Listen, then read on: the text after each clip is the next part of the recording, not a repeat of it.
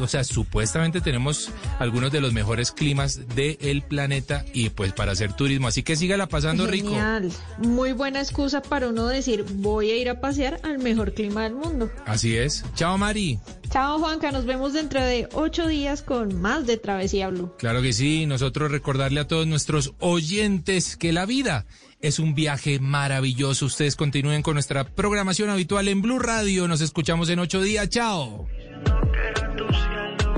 Mamacita, Bebé, yo te conozco también, sé que fue para darme celos. Maluma, baby. No te diré quién, pero llorando por mí te vieron. Por mí te vieron. Hace ocho años, Están haciendo una nueva alternativa. con ansiedad y emoción, Vamos a llevarles periodismo independiente, comprometido con la verdad. preparados para abrir una nueva ventana al mundo, Atención, Blue Radio acaba de confirmar con fuentes. listos para proponer un nuevo punto de vista, No se puede meter en temas que no son de su competencia. con ganas de llenar los días de noticias, Mucha atención, es noticia urgente. de historias, Lo que se siente hoy en Barranquilla es una gran alegría ante de emociones, del caudal de emociones en una tierra capaz de... de sonrisas, Esos secretos no se cuentan, hermano. Pues el mío se mete la camisa por entre los calzoncillos. Dice, no me importa. de opiniones, Entonces teníamos una economía que había venido creciendo con base en el... de novedades, Tendremos entonces en WhatsApp este modo vacaciones que nos des unidos para darles una nueva alternativa.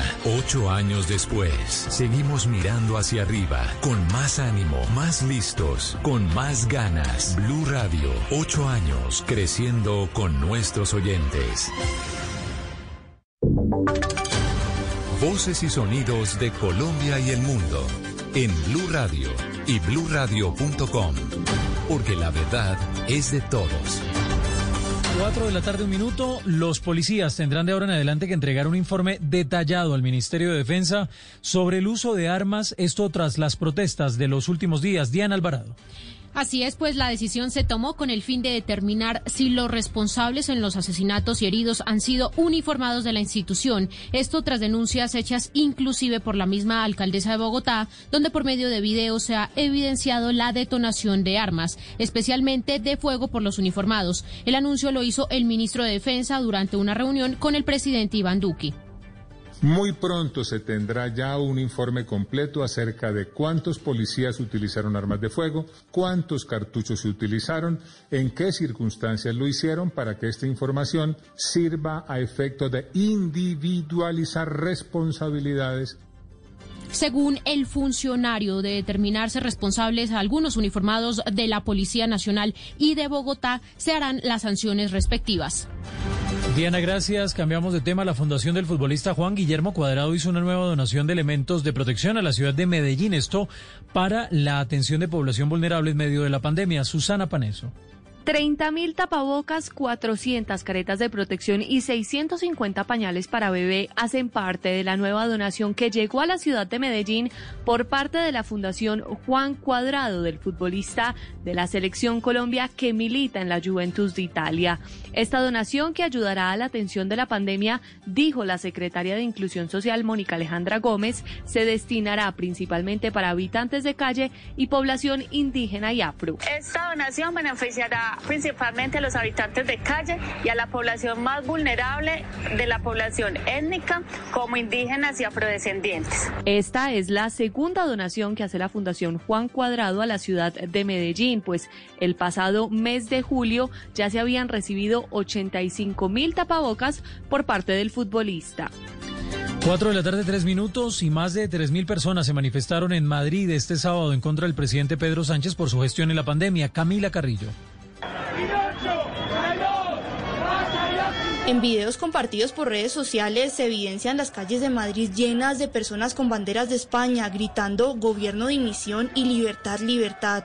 La manifestación fue convocada este sábado por la plataforma Pedro Sánchez Dimisión en contra de lo que consideran una nefasta gestión del gobierno español encabezado por el presidente Pedro Sánchez en medio de la crisis por la pandemia del coronavirus. Más de 3.000 personas se congregaron en la céntrica Plaza de Colón en Madrid, donde también se evidenciaron algunos insultos contra miembros miembros del gobierno y se mostraron pancartas con lemas como no son gobiernos, son mercenarios. Al poco tiempo de comenzar la protesta, un grupo de manifestantes forcejeó con agentes de policía. España acumula hoy más de 566 mil casos positivos por coronavirus y 29.747 muertes.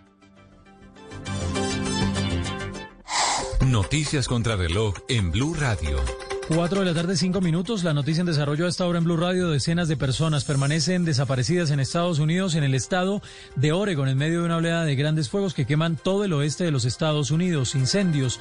Las autoridades ya han alertado de una posible desgracia masiva en pérdidas de vidas humanas. La cifra que noticia, Brasil completa seis meses desde su primera muerte por coronavirus, superando los 130 mil fallecidos y es el segundo país en el mundo con más muertos a causa de la pandemia. Quedamos atentos al secretario de Estado de los Estados Unidos, Mike Pompeo, que expresó este sábado en Nicosia las preocupaciones de su gobierno por los actos ilegales de Turquía en el Mediterráneo Oriental y opina que la escalada de tensiones no lleva a ninguna solución. Cuatro o seis minutos, ampliación de estas y otras noticias en blurradio.com. Continúen con Se de mí. Esta es Blue Radio. En Bogotá, 89.9 FM. En Medellín, 97.9 FM. En Cali, 91.5 FM. En Barranquilla, 100.1 FM. En Cartagena, 1090 AM. En Bucaramanga, 960 AM. En Pereira y el norte del Valle, 89.2 FM. En Tunja, 103.1 FM. En Villavicencio, 96.3 FM. En Armenia, 89.2 FM. En Norte de Santander, 97.7 FM. En Neiva, 103.1 FM. Y en Córdoba, 96.0 FM. También en bluradio.com. En Facebook, Blue Radio Colombia. A través de Twitter en arroba Blue Radio Co. Y en la señal de TDT.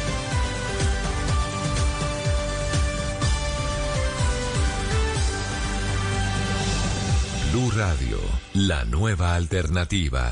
Su trayectoria, su historia, su verdad. Blue Radio presenta Se dice de mí, todo sobre los grandes del mundo del espectáculo en Colombia. Presentado por Diva Yesurum, por Blue Radio y bluradio.com.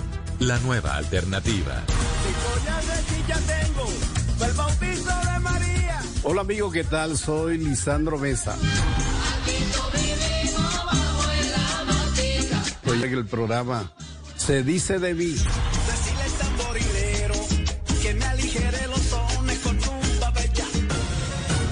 Hoy Lisandro Mesa le abre las puertas de su casa y de su corazón a Colombia. El artista llegó a Se dice de mí para revelar sus más íntimos secretos. Es como que fuma marihuana, lo hacen escondido. Contará cómo fue su paso fugaz por la actuación. Contratar una serenata de Lisandro toma meses de anticipación.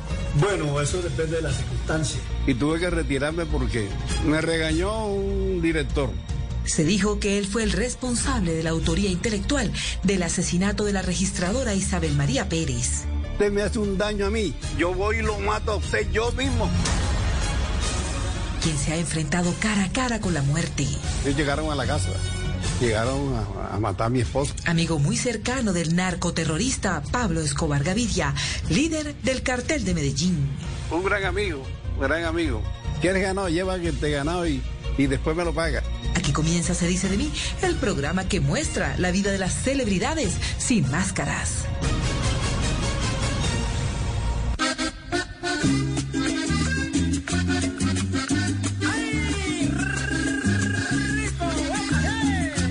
Nací en el Piñal, un corregimiento de los Palmitos. Nací un 26 de septiembre de 1937. Hijo de Raimundo Mesa con Victoria Márquez. El maestro Lisandro Mesa añora su pasado. Recuerda con gran sentimiento aquellos días en los que su mayor preocupación era volar cometas. Realmente creció en un ambiente tranquilo, donde reinaba las costumbres del pueblo y los quehaceres del hogar estaban a la orden del día.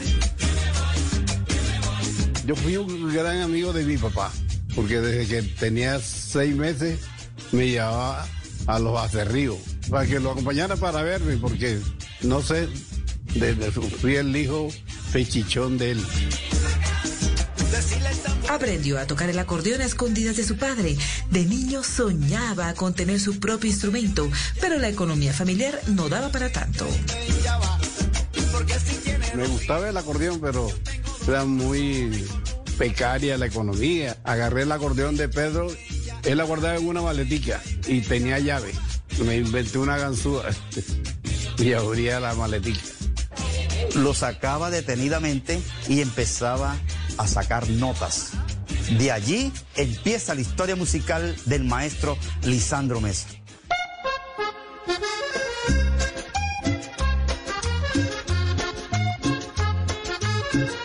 Maestro no culminó sus estudios básicos. Él asegura que aprendió lo que tenía que aprender para defenderse. El resto, la vida se lo enseñó.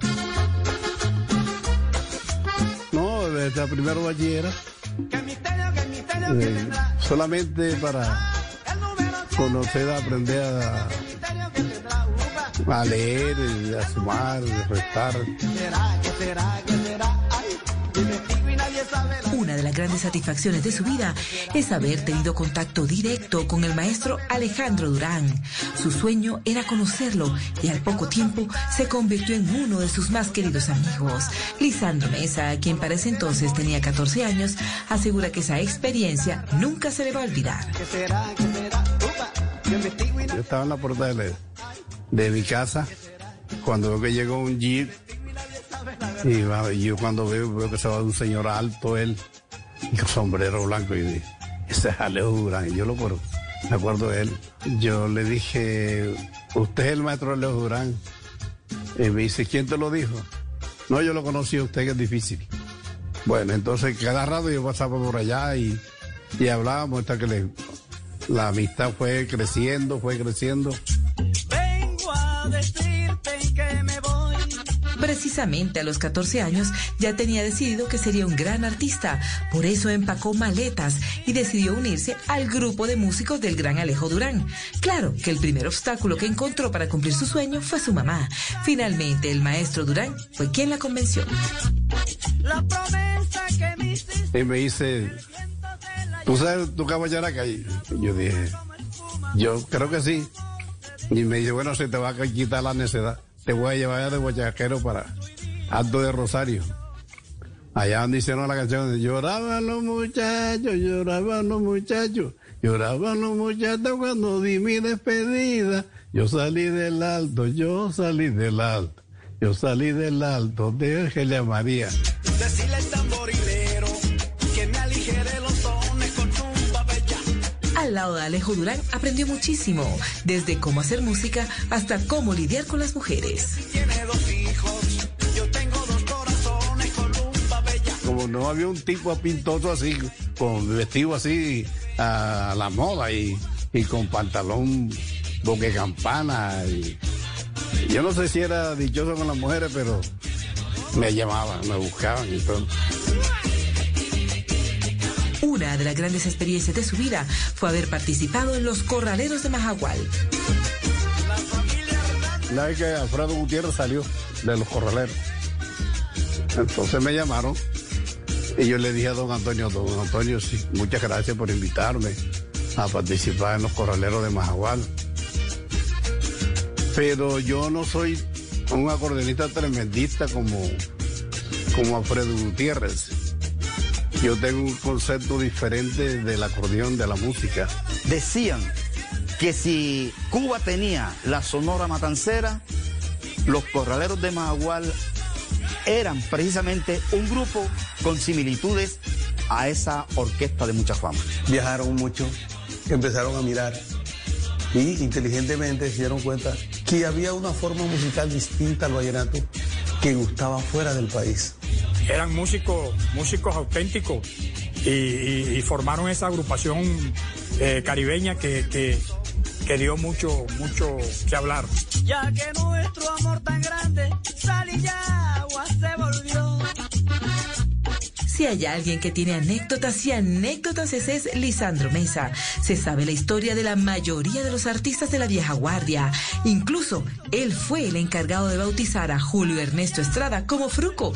Sí, el mismo que hoy es leyenda, gracias a sus grandes logros en la agrupación Fruco y sus Tesos. Su carrera empezó hace 1970.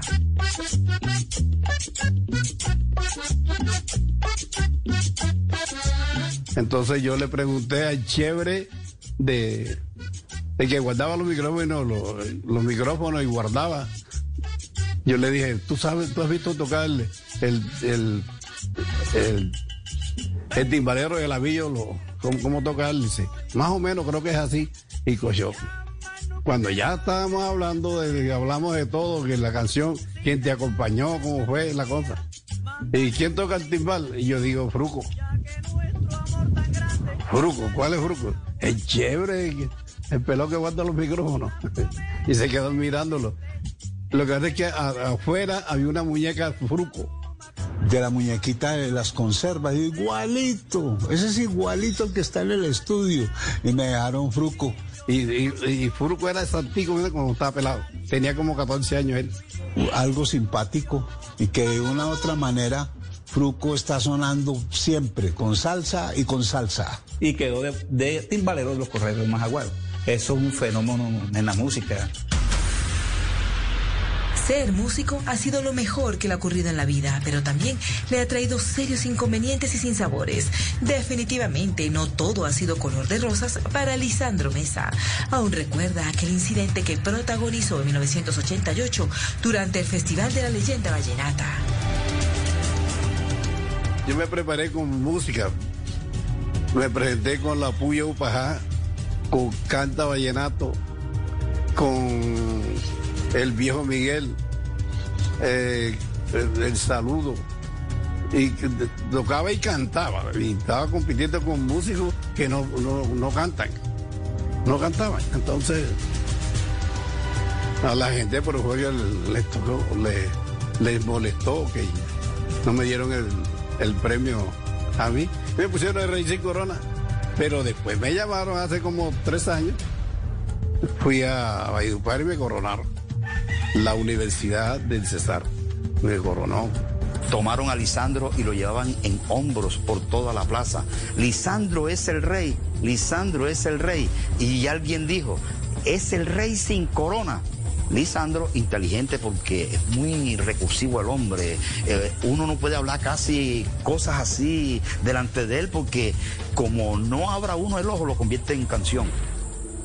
Él se vino tranquilamente, le dieron su trofeo como de segundo lugar y a pocos días grabó precisamente un long play que se llamó El Rey sin Corona. Todo el mundo estaba lleno de regocijo, de alegría, esperando pues que el jurado calificador le diera el triunfo al maestro Lisandro, pero en, en las horas de la tarde nos pudimos dar cuenta de que eligieron fue a, a Colacho Mendoza. Sin embargo, el pueblo de los Palmitos no se llenó de tristeza, no se acongojó. Festejó, festejó hasta horas de la madrugada. Hicieron una fiesta gloriosa, bonita. Y porque verdaderamente el maestro Lisandro se merecía el triunfo. Realmente quien ganó el festival fue Lisandro Mesa. Pero empezaron las, las rivalidades por la música de acordeón, que esto es de acá, que es de allá. La música de acordeón es una sola. De pronto Lisandro Mesa no es el acordeonero verseado en, en tocar rápido, en tocar una puya, por ejemplo, pero tiene su estilo propio que es admirable y, y, lógicamente es un monstruo también de la música. Entonces, los jurados que están ahí y que son muy respetuosos y que se ciñen 100% a lo que es la interpretación ideal del vallenato, difícilmente van a votar por algo que sea comercial. Cuando Lisandro Mesa no queda como rey vallenato, sino el rey sin corona, hace su agrupación y hace algo que es de él, que nadie lo tenía. Y son todos los éxitos que han salido. Sí, es un ritmo que él inventó. Están conociendo la vida íntima y jamás contada de Lisandro Mesa, un gran artista de música tropical y vallenata. Al regresar, hablará de su relación amistosa con Pablo Escobar Gaviria, el temido líder del cártel de Medellín. Un gran amigo, un gran amigo. ¿Quieres ganado? Lleva que te ganado y, y después me lo paga. Y Quien hoy revelará cómo fueron los momentos de angustia tras su secuestro.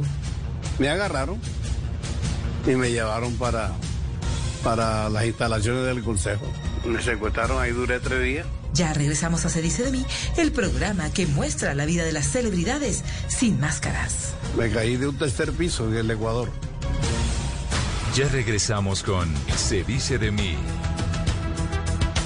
Si es humor, humor. Ay, te tengo una pregunta. Decime. Bueno, ¿qué te pone a sufrir más? ¿Una sudada en el gimnasio o un sudado de pollo? No, pues como están las cosas, ya me ponen más a sudar cuando hago un sudadito de pollo. Si es opinión, La- el eterno cuento, salir a defender las instituciones ciegamente, nuestra policía. Es que nadie está criticando a los buenos policías, nadie está criticando a la institución en general. Lo que está criticando la gente es el acto de esos policías y obviamente el problema de esta situación se da el empate criminal, porque al lado de la indignación salen todos estos vándalos. Pero en ese río revuelto, el gobierno no puede simplemente escudarse en teorías de conspiración y achacar la culpa a otros, sino debe empezar por ser autocrítico. Voz Populi, de lunes a viernes desde las 4 de la tarde. Si es opinión y humor, está en Blue Radio, la nueva alternativa. Ya han pasado días, días difíciles y angustia, de zozobra. Se atrevían a decir que no era importante. Bueno, son opiniones. ¿Qué es importante hoy? La emoción, Una buena pelota filtrada por la derecha. la alegría, el gol. Bueno, es de opiniones. Importante es la familia. Y eso somos en Blue Radio, una familia del fútbol. Regresa a la liga este sábado. Cali Millonarios, desde las 5 y 30 de la tarde. Y el domingo, Pasto Tolima. Blue Radio, ocho años con esta familia del fútbol. Blue Radio, la nueva alternativa. Este fin de semana en Blue Jeans, el domingo, el resentimiento. Ese dolor que no nos deja avanzar. ¿Cómo deshacernos de ese terrible sentimiento? Bienvenidos a toda la música y el entretenimiento en, en Blue Jeans de Blue Radio. En Blue Jeans, este domingo de 7 a 10 de la mañana por Blue Radio y bluradio.com, la nueva alternativa. En Blue Radio, tiempo para lavarnos las manos.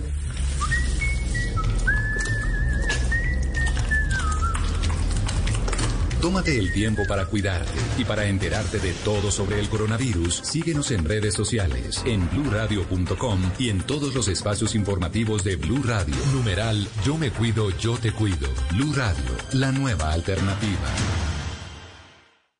Para conocer una historia hay que investigar, hablar con los protagonistas, buscar todos los datos y recorrer paso a paso sus detalles. Todo con la ayuda de Los Informantes. El programa de periodismo investigativo de Caracol Televisión llega a Blue Radio. Espérelo todos los domingos después de Encuentros Blue. Los Informantes por Blue Radio y bluradio.com. La nueva alternativa. Coronavirus afecta a Chile en este momento. Desde Ecuador queremos informar que el 15 de agosto es la fecha. Se detiene el fútbol argentino a causa de la pandemia, a causa del coronavirus. Se ha confirmado que el retorno del fútbol peruano. Todas as competições de futebol brasileiras ficam suspensas Cuando até todo se detuvo.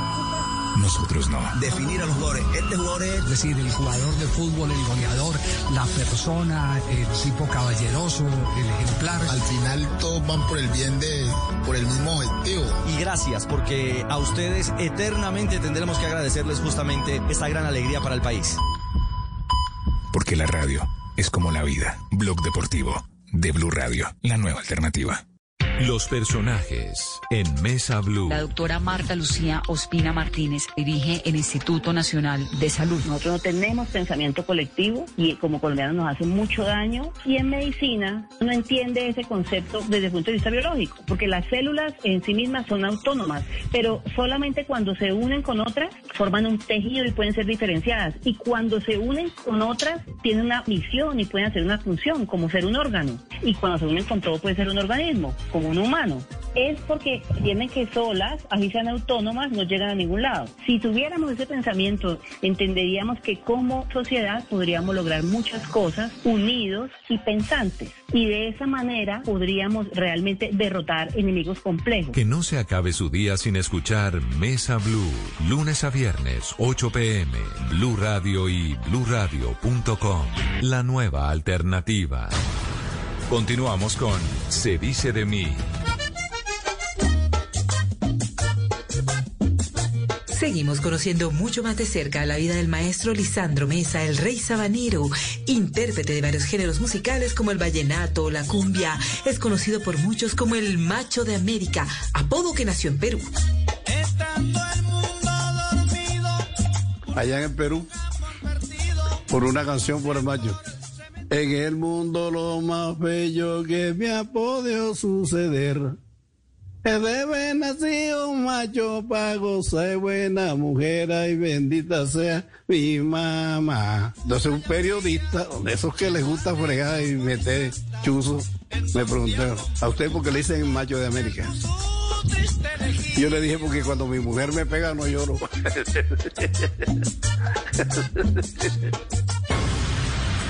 quien hoy reconoce ante el país que uno de sus más grandes y entrañables amigos era Pablo Escobar Gaviria, máximo líder del cartel de Medellín, quien ha sido el hombre más poderoso de la mafia en nuestro país.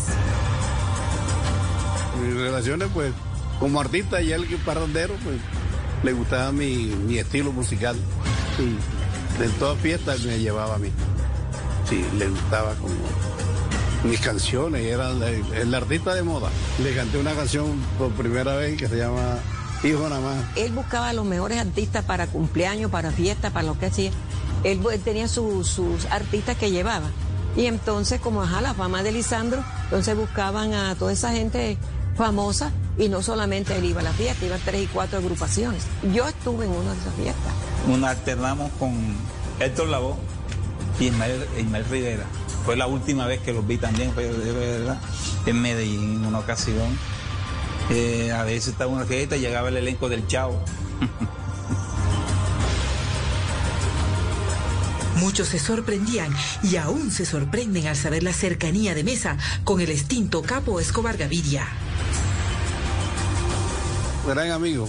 Mira, un tipo que me ofreció a mí, tantas cosas, me ofreció ganado. Que me, ¿Quieres ganado? Lleva que te ganado y, y después me lo paga.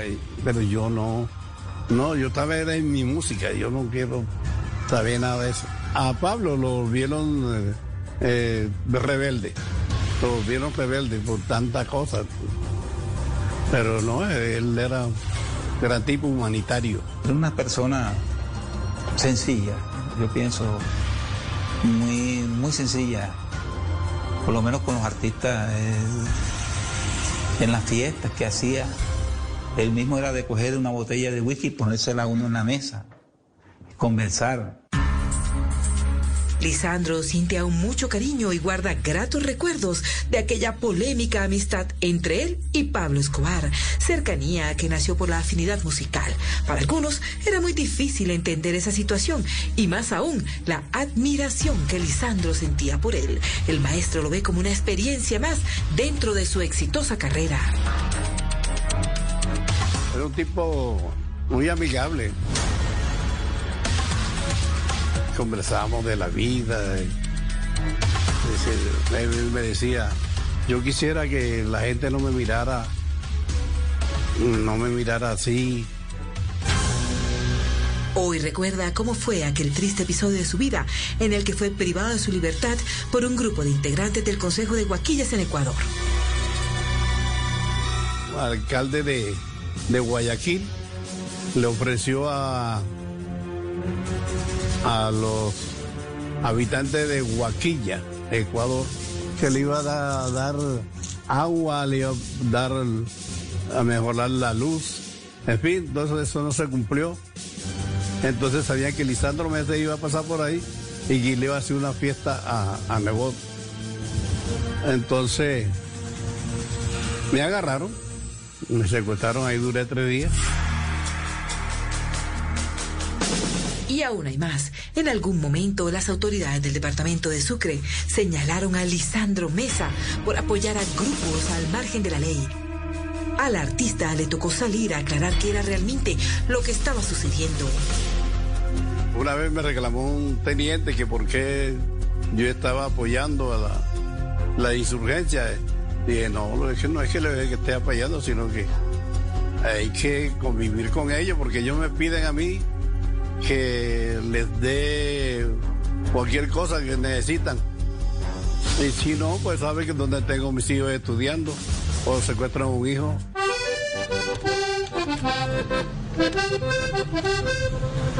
Gracias a su música, se relacionaba con importantes personajes de la política nacional.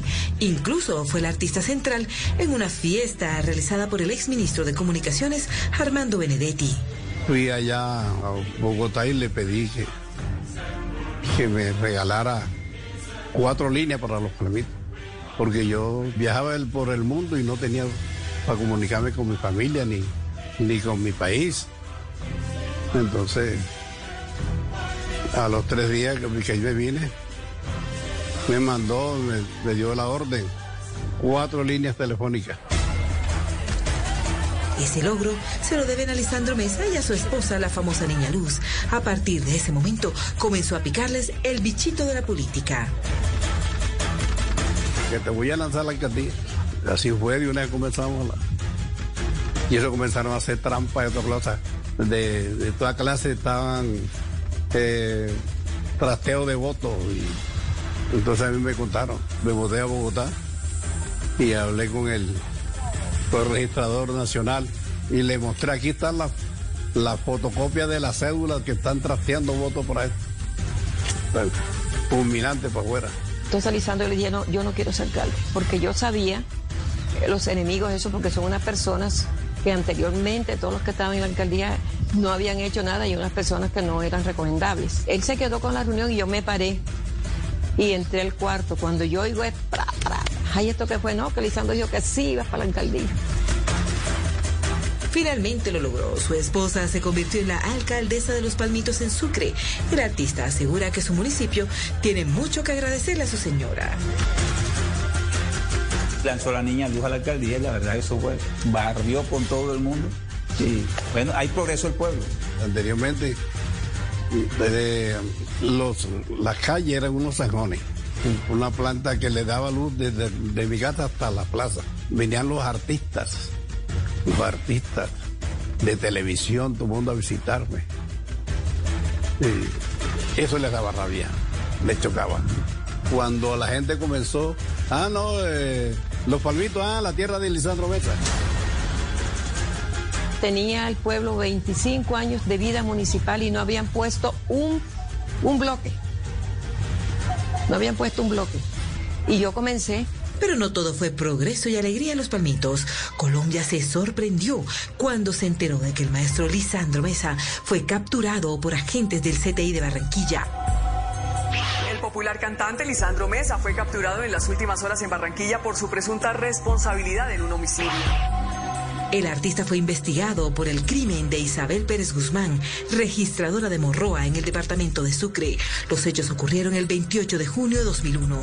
Un fiscal de derechos humanos emitió la orden de captura. Imagina cómo me iba a sentir. Pues eh, la verdad que uno inocente. Cuando mm, hablé con el juez allá en Cartagena, y le dije, doctor, usted me conoce como que a mí. ¿Soy artista, cantante, artista o no? Yo no soy persona, no soy criminal. Usted, más que usted debe defenderme a mí. Doctor, si usted me hace un daño a mí, yo voy y lo mato a usted yo mismo. Yo se lo dije, yo lo mato. Ay, sí, eso fue un escándalo. Usted, Lisandro Mesa, en eso. Y eso la gente, se, la, el- la gente se rebotó porque sabían que eso no era así. y él se lo llevaron preso el 2 de diciembre. Entonces yo me graduaba del colegio y para mí fue súper duro porque él me pagó todo siempre. O sea, yo estudié por él.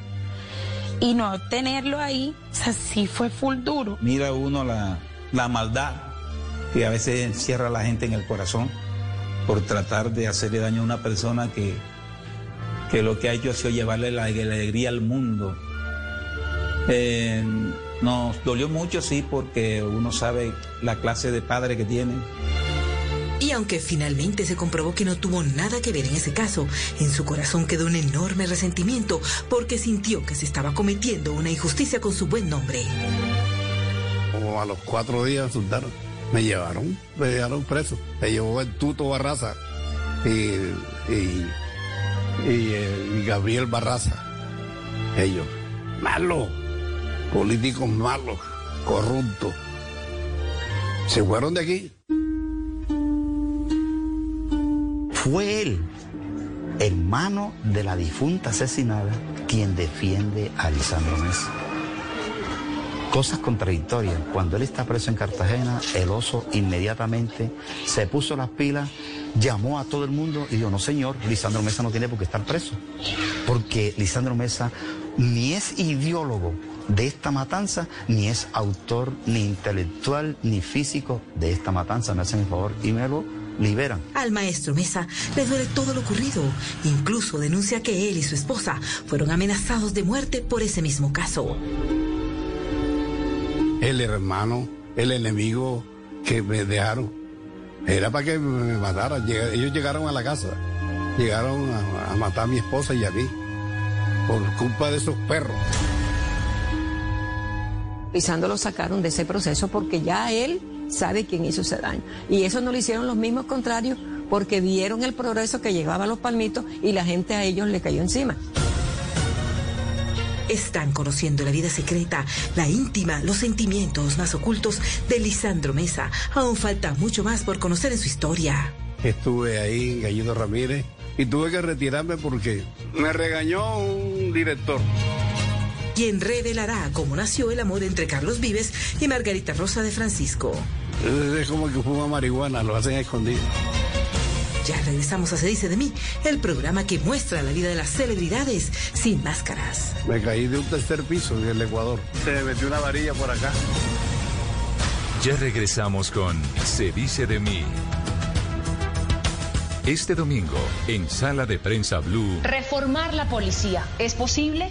¿Qué hay que cambiarle? ¿Cuál debe ser el punto de partida para sacar adelante a una institución que vive una de sus horas más oscuras? ¿Cómo deben nuestros líderes y gobernantes manejar situaciones como las que vivió Colombia en los últimos días? ¿Cómo entender el inconformismo ciudadano que quedó opacado por el vandalismo que se tomó las calles de las principales ciudades del país? Las reflexiones de periodistas, columnistas, dirigentes y académicos este domingo en Sala de Prensa. Blue. Sala de Prensa Blue, este domingo desde las 10 de la mañana. Presenta Juan Roberto Vargas por Blue Radio y bluradio.com. La nueva alternativa. A continuación, una historia de amor. Qué hermosura, mi amor, con esas curvas y yo sin frenos, Ave María. Je suis difficile, je suis curious, je ne suis pas pour tout le monde. Traducción. Yo soy difícil, dura, no para cualquiera. No se preocupe, mi amor, me salió bravita, hágale que así es que me gusta más mi vida. Mais celui qui m'aime me fait tomber amoureux. Traducción. Pero quien me quiera me enamora. Hágale pues, mi amor, que mi nombre es Lucho. Yo la lucho, la guapeo, la peleo y después la conquisto, mi amor. Ne pense que quiconque est séduit. Traducción. No crean que cualquiera tiene ese gusto. En la cuesta o en el llano, solo los colombianos, que son los más berracos. El amor entre la carrera más importante del mundo y los colombianos cada día crece más. No te pierdas esta historia en Blue Radio con un gran narrador, Rubén Darío Arcila. En una tierra capaz de parir fenómenos. Y el mejor equipo que no pedalea en Blue Radio. Écoutez le Tour de France sur Bleu Radio. Nous sommes amoureux du sport. El Tour de Francia en Blue Radio. Enamorados del deporte. Blue Radio, la nueva alternativa.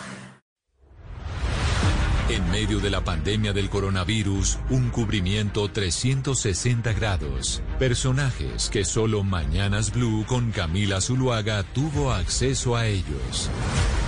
Hablamos con José Hernández, el tercer astronauta latino que viajó al espacio, para hablar sobre cómo sobrellevar el aislamiento. que finalmente la NASA me aceptó como parte de la generación número 19. Hoy, Eng Eong, el director del programa de enfermedades infecciosas de la Universidad Nacional de Singapur, nos habló del trabajo que han hecho en su bus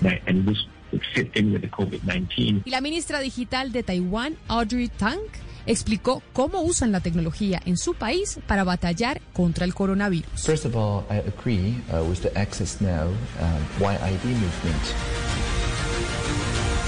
Blue Radio, la nueva alternativa. Donde se vive, donde se siente, donde se comparte, donde se conoce, donde se sufre, donde se celebra. Todo sucede en el estadio.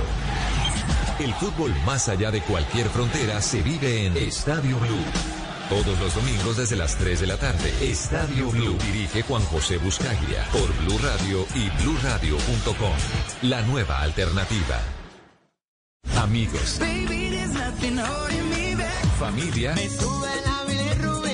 Algo para compartir. Lo único que falta es la música. Los viernes y sábados en la noche, Blue Radio pone el ritmo para disfrutar del fin de semana con la mejor música. Blue Música, fin de semana. Viernes y sábado por Blue Radio y bluradio.com. La nueva alternativa. Septiembre 6 de 2012. Están haciendo una nueva alternativa. Ocho años contando historias. La señora Aida arrojó una cuerda por la ventana y se lanzó. Ocho años enterándonos de lo importante. El COVID-19 ha sido catalogado como una pandemia. Ocho años opinando. No se puede meter en temas que no son de su competencia. Ocho años emocionándonos.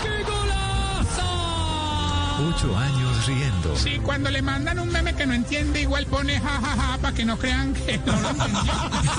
Ocho años después, seguimos mirando hacia arriba, con más ánimo, más listos, con más ganas. Blue Radio, ocho años creciendo con nuestros oyentes.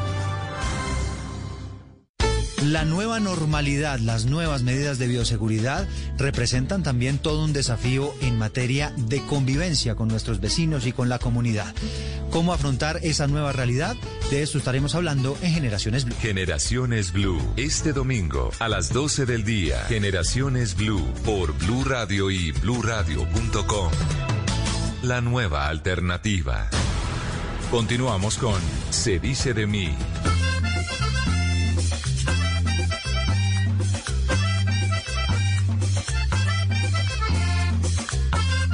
Entramos a la recta final en la vida del rey sin coronas, como es conocido el maestro Lisandro Mesa, creador de temas que se han vuelto inmortales, como Estás Pillao, El Polvorete, El Hijo de Tuta, El Guayabo de la Ye, Al Calor de tu Piel y claro, Las Tapas, un tema que se volvió un éxito mundial.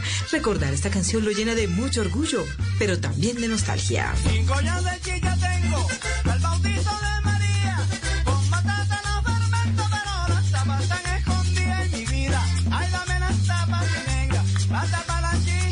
Embarcamos en, un bus de, del finado Galeto Ochoa. Estaba una muchacha con un niñito. Me dice, sacó la, mano para que le paráramos. Y yo le dije al chofer, vamos a llevar a esa muchacha para no más yo solo aquí. Y llegamos a media etapa. Llegó un muchacho yo le dije, ¿qué vende? Yo vendo chicha. Dame un vaso de chicha ahí. Entonces cuando abre la chicha se le cae la tapa. Entonces yo dije, ay, dame las tapas, Calito. Me quedé callado, entonces saqué la grabadorita y me puse en el camino. Cinco ollas de chicha tengo, por el bautizo de María. Con batata la fermento, pero las tapas están escondidas y mi vida. Me fui con ese versito. Hay algo que a mí me encanta y que es que cuando él va a cantar esa canción, él dice himno del carnaval de Barranquilla, ritmo de cumbión, con ustedes las tapas. Y cuando él dice, y dice, entonces empieza la orquesta a sonar y la gente se emociona tanto que no hay nadie que se quede sentado. Todo el mundo baila las tapas. El tema que prácticamente endiosa a Lisandro Mesa. Las tapas están en El maestro estaba encantado con esta creación, así que decidió grabarla e incluirla en su nuevo álbum. Me fui para Medellín a grabar. Cuando grabé el Guayabo de la Ye en Terreja. Todas esas canciones. Llevé de corista Joe Arroyo, que era mi corista. Lisandro Mesa fue uno de los primeros artistas que le dio apoyo al gran Joe Arroyo. La corista, la primera que, baile que tocó conmigo fue en el Carmen de Bolívar. El Joe tenía como, como 16 años, como 16 años. Porque es que esa gente en el camino se va encontrando con muchos, con mucha juventud, con muchas personas que le ven cualidades y tratan de ayudarlo y guiarlo. Imposible para el maestro dejar de hablar de Joe Arroyo, quien desde un principio se perfiló como una estrella, a pesar de no tener los recursos económicos necesarios para salir adelante como artista. La voz y su estilo, bailaba, su... Sí, es un artista, los artistas de nacen. Desde que comenzó él tenía alegría en la tarima. Y listo, este pelado hay que ayudarlo. Él, Joel, se, se quedó allá con Brook. Después regresé a, a Medellín y lo vi en el fuente. Allá estaba, me lo encuentro con un arete puesto. Ay, y lo levanto a cachetar. Ante la reacción del maestro por el arete, Joe se sintió avergonzado. Se puso a llorar. No, me tenía mucho respeto. Desde siempre hubo una relación de padre a hijo entre Lisandro Mesa y Joe Arroyo. Por eso, cuando se supo que el centurión de la noche estaba en sus últimos días, decidió irse a despedir.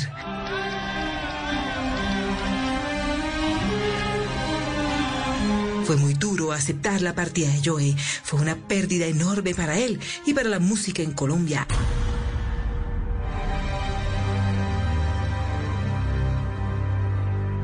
La costa caribe, el país y el continente están de luto por la muerte de uno de los más grandes músicos de la historia de Colombia. A los 55 años, Álvaro José Arroyo González, conocido como Joe Arroyo, falleció esta mañana en Barranquilla.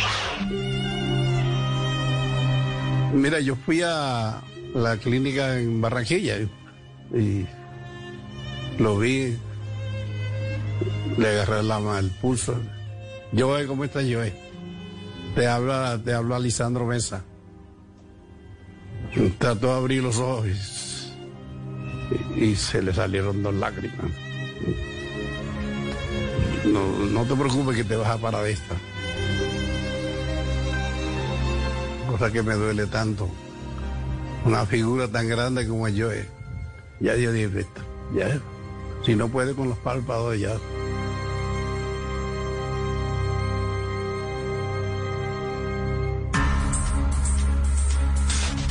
Conocen que el maestro Lisandro Mesa intentó incursionar en el difícil mundo de la actuación. Sus pinitos en el cine lo hizo en una película llamada Mariposa CCA. El patrocinador de esta cinta era su querido amigo, el narcotraficante, líder del cártel de Medellín, Pablo Escobar Gaviria. Mariposa es una película que hizo Pablo Escobar. Sí, fui uno de los actores y parte de mi familia, mis músicos. Y era como protesta, una protesta como por el gobierno, porque ahí se daba la policía fumando marihuana y la prostitución y eso. Ahí fue donde ellos no aceptaron que esa, esa película rodara aquí aquí en Colombia. La sacaron en Venezuela. Mariposa S.A. También quiso ser actor de telenovelas y lo hizo por La Puerta Grande en la exitosa producción Gallito Ramírez que salió al aire en 1985. En esta historia, Margarita Rosa de Francisco era la carismática Carmencita Lavalle, la niña Mencha, y Carlos Vives era Javier, el joven que soñaba con ser boxeador y todos lo conocían como el Gallito Ramírez. Apreciados amigos del mundo deportivo, estamos transmitiendo para ustedes la pelea entre el Gallito Ramírez y el Fercho Durango. Estuve ahí en Ramírez. De, eh, hice como cinco capítulos. Estoy enamorando de ti.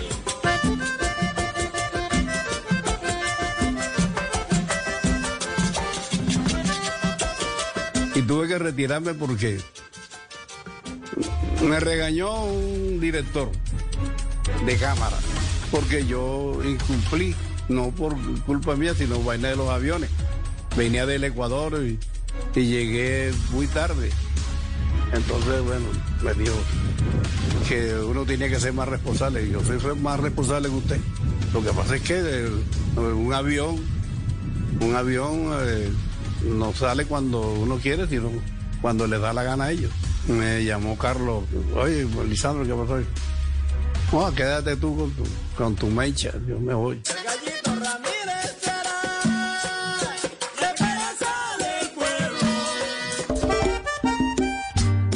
Casi nadie sabe es que Lisandro Mesa fue el primero en saber que Carlos Vives había sido flechado por los hermosos ojos de Margarita Rosa.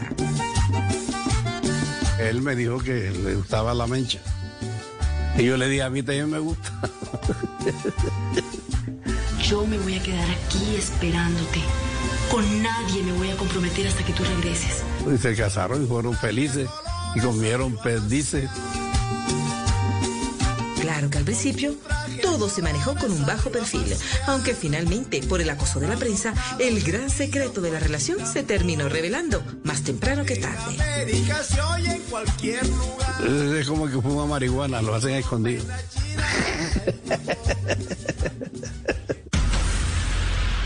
Son tantas y tantas las anécdotas y las vivencias protagonizadas por el intérprete de Senderito de Amor que el tiempo se hace corto. Él recuerda cómo fue aquel día en el que se accidentó en Ecuador, país que lo acogió como si fuera un hijo más.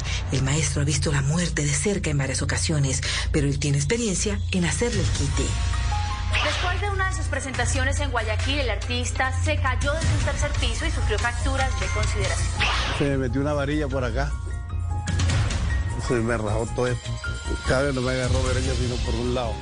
Después me rajaron todo y me taponaron la, la cabeza. Después tuvo otro accidente ya aquí en, en Ovejas. Eh, esta pierna me la fracturé, este brazo. Dios ha estado ahí presente y lo, y lo para que de pronto no, no hubiera tenido algo más grave. Cuando recibimos esa llamada, todo el mundo acá me, me- se volvió, mejor dicho, imagínate, loco, porque que no sabíamos cómo estaba y nos decían, no, que se sientó, que está mal, que está bien, que no sé qué, que no se preocupe. El maxilar inferior y el superior tuvo seis fracturas y la fractura del fémur. Pero la fractura del fémur fue tan grande que le tuvieron que cortar tres centímetros de hueso. esa operación que le hicieron y él está otra vez, todavía toca con el acordeón, o sea, ha ido, ha progresado mucho. Yo la verdad cuando le di el brazo en el rayo pensé que él no, iba a volver a tocar. es las ganas que tiene de seguir hacia adelante. O sea que él nunca pierde la oportunidad para. No puedes tocar acordeón, listo, no lo toco. Pero no pierde la, oportunidad para, cogerlo, para tocarlo, para, para hacer música. Eh, me impresiona sobre todo. Eso nunca me detengo. Finalmente llegó el día en el que Lisandro Mesa dijo no más. Le anunció a sus seguidores que se retiraba de la música, quería tener una vida más tranquila. Entonces dije, me voy a retirar. Y sé que fui a Cali, allá la gente, gente que lloraba cuando dije que yo me iba a retirar. que cómo? Que no me retirara. Que ellos me querían mucho y que, bueno. Yo creo que el, el- tipo que más suena, eh, en las fronteras de México, en España, en Argentina, es Lisandro Mesa. Él dice que ya va a atender a la finca, que va a pasar su va, va a descansar, que ya él trabajó bastante, que ya quiere estar eh, descansando con nosotros. La música ha sido su mejor amiga, su gran cómplice, su fuente de ingresos, su motivo para existir. Pero realmente el amor más grande de su vida es la famosa Niña Luz, una mujer que le cambió el existir. La Postobón hizo una fiesta en, Los Palmitos. Me invitaron a mí para que para que me amenizara esa fiesta. Y la niña Luz pasó por ahí, yo la vi, pasó con dos muchachas más, me flechó la, la muchachita, entonces ese otro día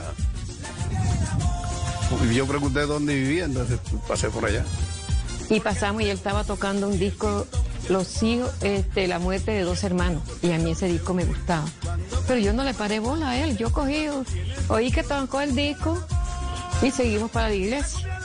Más nada. Para mí la niña Luz ha sido la guía importantísima para el maestro Lisandro Mesa. Lo protege, le cuida la espalda, lo adora, le protege sus bienes. Donde está, se presenta y bueno, imagínense, una mujer que lo ha querido toda una vida. Porque se oye Para ese entonces, el hoy maestro tenía 19 años, pero una personalidad y una seguridad en sí mismo increíbles. El joven se armó de valor y pidió la mano de su amada niña Luz. Lisandro habló con el hermano mayor de la joven. Le dije, no que me gustaba la, la hermana. ¿Cómo? ¿Y eso a cambio de qué? No, me, me voy a casar con ella, pues. Dice, mira, este, ese hombre que está tocando, digo que tú le guste. Ay, yo que tengo que ver. A mí nunca me gustó el acordeón. Porque en ese entonces el acordeón no tenía auge. Y, y a mí no me gustaba eso. Las amigas de la niña Luz no veían con buenos ojos esa relación sentimental. Ella era de, de la, de la crema, acá en los palmitos. Y yo era de un, de un caserío ahí, de una vereda. Y que, ¿Cómo te vas a casar con un tipo de esos piñaleros? Para casarme con un del piñal mejor me quedo. Mira, no digas eso. y eso era parranda para nosotros, pero llegamos y ve a dónde vamos. Feliz, gracias a Dios, con mis hijos. La primera reina que se casó en los palmitos con escaparate, espejo y todo. Ella, la primera. Le compré de todo. porque yo la puedo cambiar. Lisandro la conquistó como mejor sabía hacerlo, cantando. Ay, yo que dije que nunca lloraría, pero Dios a mí me castigó. Ahora lloro casi todos los días cuando me pongo a leer la carta que me mandó. Ay, ¿por qué no me quieres, Luz María? Ay, ¿por qué no me quieres, vida mía? Ah, esa, esa la conquistó. Ajá, por ahí fue la cosa. Cuando él me compuso la canción, eso me motivó, porque eso no se veía. Y entonces eso a mí me llenó. Y con lo que él se expresaba, a mí me dolió. Y ahí comenzamos los amores. Juntos tienen siete hijos que han nacido en un hogar lleno de amor y respeto, aunque hay serias dudas acerca de cuántos hermanitos son realmente. Muy posiblemente alguna aventura del maestro haya dejado uno que otro hijito de recuerdo por ahí. Siete son hijos de la niña Luz. Siete son. Te estoy tratando de embolatar para que no me pregunten más. Y aunque él es coqueto, muy coqueto, Es que uno en esto de la música había muchas muchachas, mucha mosca en el alambre y, y entonces, ent- Siempre tiene sus mañas. Tú sabes que los artistas, para que tengan buena fama, tienen que tener buenos seguidores. Y hay mujeres que les gusta eso y ellos caen porque saben que son hombres y la mujer se le brinda. Ellos no, ellos tienen que aceptar y, y aprovechar la situación de su éxito. Él siempre ha sido enamorado de la vida, enamorado de las mujeres. Pero siempre estuvo ahí con mi mamá, en las buenas y en los tropiezos, pero siempre la niña Luz ahí con él. Y siempre estaba ahí. Si hay algo que el maestro tiene muy claro, es que su familia y su hogar están por encima de todo y de todos. mi hogar es mi hogar. Puede lo que sea, pero mi hogar es mi hogar. Es el mejor padre del mundo por su sencillez, por su, por su nobleza que lo caracteriza en, eh, en la familia. El amor no solamente son sonrisas, ni caricias, ni besos, ni, ni todo está bien. Y mira, es la decisión de decir hasta que la muerte nos separe. Aquí culmina la vida del gran maestro de la música folclórica, Lisandro Mesa, un hombre irreverente que sabe ser amigo de sus amigos, que ama a su familia por encima de todos y que tiene la música como su gran pasión. La vida le ha premiado su constancia y su amor por las costumbres habaneras, tanto que precisamente es conocido como el rey de la sabana, el rey de la cumbia, el rey sin corona, el rey en cualquier género que se le antoje interpretar. Es sin duda alguna un amante del folclore, ese mismo que refleja el sentir del pueblo. Siempre quiero que me recuerden como lo que soy y que hablen bien delante de mis hijos y de mi familia. Que hablen bien de mí. Eso me gustaría sentirlo. Le dé muchos años más de vida para que él le dé también eh, alegría a, a la, a la gente que lo sigue y a ustedes que están pendientes a él. Que no se nos mueva por todos estos años, porque ese viejo lo quiere mucho nuestro pueblo y el folclore. Lo mejor que le ha pasado a la música colombiana ha sido su, sus raíces. Papi, te quiero mucho y, y gracias por regalarme de tu mismo tumbao. Espero que la vida te tenga con nosotros muchísimo más tiempo para seguir alimentándome de todo ese oro que tienes, todo ese tesoro que tienes por dentro. Un gran músico, un gran acordeonero, un gran cantante. Y tiene su, su orquesta. Dios le bendiga por siempre, lo llevo en mi corazón. Usted sabe que usted es uno de mis maestros. ¿Y quién no conoce a Lisandro Mesa a nivel nacional e internacional? ¿Quién no conoce a Alfredo Gutiérrez? Son unos monstruos de la música vallenata, de la música de acordeón. ¿Qué más que, que deje que su nombre nunca deje de sonar? En diciembre nunca va a dejar de sonar Lisandro Mesa. Tú eres grande, viejo. Te quiero mucho. La cumbia del amor, porque se oye el ding de tu corazón y el mío, porque ellos se unen. Cuando canta, cuando están contentos y cuando tienen frío. La cumbia del amor, la cumbia del amor.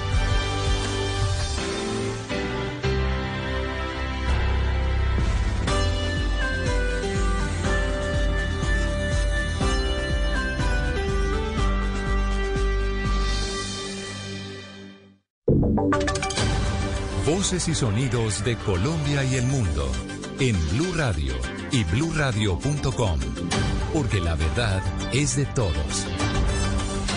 La noticia del momento en Blue Radio. 5 de la tarde en punto. Feliz sábado para todos. Es momento de actualizar las noticias. Y sin duda la información el- del momento tiene que ver con la cifra de contagiados hoy por COVID-19. 6.876 casos nuevos. Se reportaron en total 216 fallecidos. Así las cosas, los casos confirmados en Colombia son 708.964, pero de esos hay activos solamente 91.900 Silvia, le recibo. Son más de 91.914 casos. Los conglomerados son más de 1.396 en el país, varios territorios como Amazonas, Arauca, Atlántico, entre otros. Pero miren, repetimos la cifra a esta hora. Casos confirmados en Colombia, el total es de 708.964. Las muertes suman un total de 22.734. Y queremos contarle el panorama por regiones. Bogotá tiene 2.021 casos, Antioquia 720, Valle tiene 473, Santander 446. Cundinamarca 415, Silvia, y además mire usted que las cifras, por ejemplo, en el Cesar siguen siendo bastante altas, 338, en el Huila 250, Meta 235, Silvia. Sí, señor. También por encima de los 100 casos están Cauca con 174, Risaralda con 174, Tolima 169, Quindío 147 casos, Nariño 126 casos, Córdoba 109 y Magdalena 103 casos. Pero hablemos ahora de los muertos. Diana. Sigue encabezando la lista de muertos Bogotá con 46. ¿Qué otras ciudades eh, reportaron fallecidos hoy? Silvia Valle reportó hoy 24 personas que perdieron la vida. Antioquia 20, Norte de Santander 13, Santander 26, Córdoba 8, Atlántico 2 personas que perdieron hoy la vida, igual que Amazonas 2 personas, Meta 6 personas, Caquetá 7, Nariño 7, la ciudad de Cartagena 3 personas, Bolívar 2 personas, Chocó una víctima mortal, Caquetá 7, Cundinamarca también 7, Nariño 5, Tolima 3, Boyacá 3, Cesar 12, Quindío 2 víctimas mortales, Putumayo 4, Cauca 5, Risaralda 2, San Andrés una víctima mortal, Sucre 2, Caqueta 7, Huila 4, Barranquilla 4 y Santa, Marca, Santa Marta 3 personas que perdieron hoy la vida por COVID-19. Diana, gracias. Para retomar y que ustedes, nuestros oyentes, tengan claras las cifras de hoy, fueron procesadas 24.370 pruebas PCR, 7.832 de antígenos en total. Murieron 216 personas y se registraron 6.876 casos de COVID-19. En Colombia, los casos confirmados, 708.964. De esos activos, hay solamente 91.914. En total, en Colombia, y esta es tal vez una de las mejores noticias, se han recuperado 592.820 personas, mientras que desafortunadamente han fallecido 22.734. Juan Esteban, este es el panorama que tenemos hoy en Colombia frente a las cifras de la pandemia, frente a las cifras del COVID-19, pero usted tiene más noticias para nuestros oyentes. Efectivamente, Silvia, las noticias de coronavirus también son positivas porque hay más de medio millón de personas ya recuperadas, 592.820. Cambiamos de tema a las 5 de la tarde, 5 minutos. Para hoy se han programado plantones en diferentes sectores de Bogotá. Esto en rechazo a los asesinatos, abusos que han denunciado ciudadanos por parte de la policía en los últimos días. Los detalles, Diana Alvarado. A esta hora se están concentrando poco a poco ciudadanos en una jornada que se convocó por medio de redes sociales en el monumento a los héroes caídos, esto en apoyo a la Policía Nacional.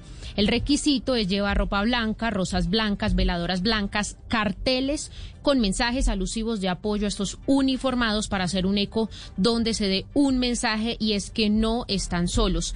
Por otro lado, también en el CAI de la, de la Gaitana, hace pocos minutos hubo presencia de ciudadanos, cerca de 300 personas que se opusieron a que los policías llegaran a este lugar nuevamente y afirmaron que quieren las bibliotecas populares que ellos mismos realizaron piden que se mantengan, pero pues por otro lado hay personas que apoyan a la policía exigiendo que se establezca nuevamente allí el servicio de CAI para ellos tener más seguridad en el sector. Por el momento no se presentan desórdenes al orden público. Y a esta hora, Diana, a propósito, veíamos algunas imágenes. De hecho, en el Twitter de Blue Radio ustedes pueden ver lo que está ocurriendo en el Parkway de Teusaquillo.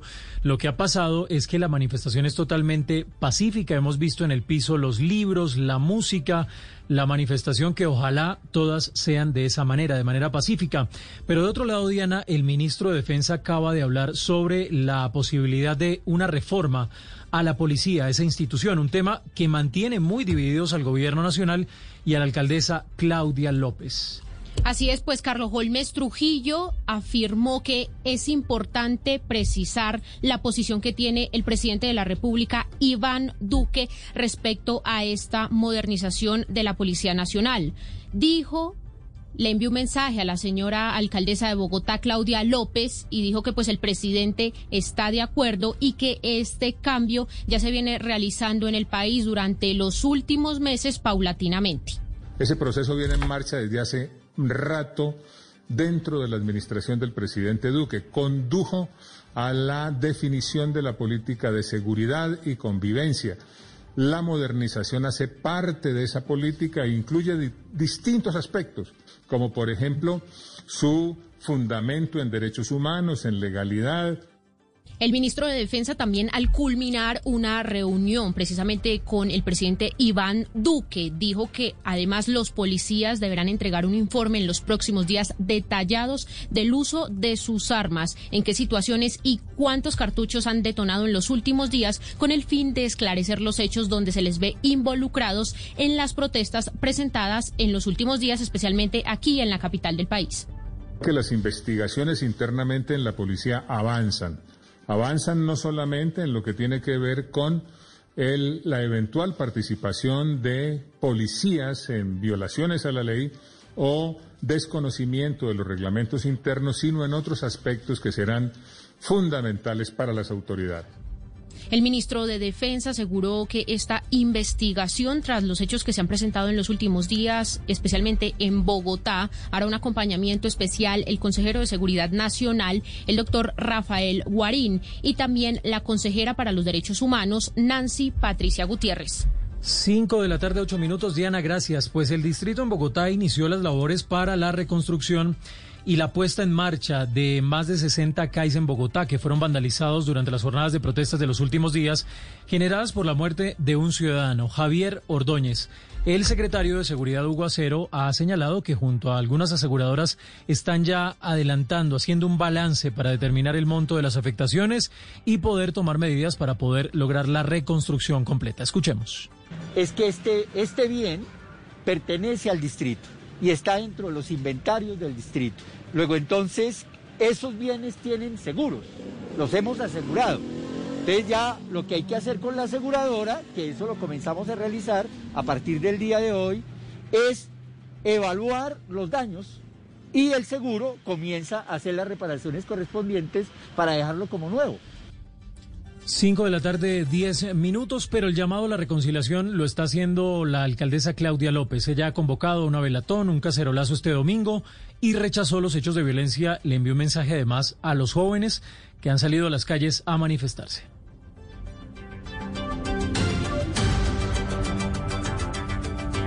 Desde aquí quiero invitarlos a que mañana, domingo 13 de septiembre, hagamos una jornada de perdón y reconciliación en nuestra ciudad.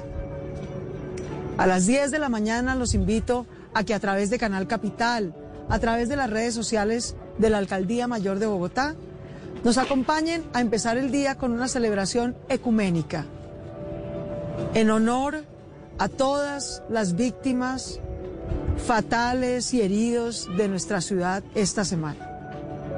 Queremos honrar su memoria, queremos acompañar a sus familias, queremos expresarles nuestras sentidas condolencias, nuestro genuino perdón por lo que ocurrió e iniciar así un proceso de reconciliación.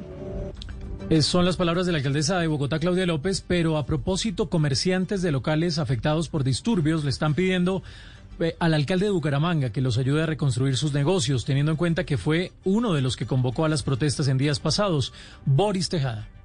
Comerciantes de papelerías, cafeterías y restaurantes de los alrededores del centro de Bucaramanga le están pidiendo al alcalde de la ciudad, Juan Carlos Cárdenas, que al ser promotor de una de las manifestaciones, ahora les ayude económicamente a arreglar los negocios que resultaron afectados por hechos de vandalismo. Jairo González, uno de ellos. Sí, el alcalde fue el que tuvo la culpa de eso. El gobernador ya había dicho que no, que no hiciera tal marcha, pero el alcalde insistió que ya estaba, eso ya estaba en, su agenda. Entonces la gente estaba esperando cualquier oportunidad para hacer van- vandalismo y eso fue lo que ocurrió. Las acciones de los vándalos ocasionaron daños en cerca de 20 establecimientos comerciales, en donde dañaron puertas, ventanas y fachadas.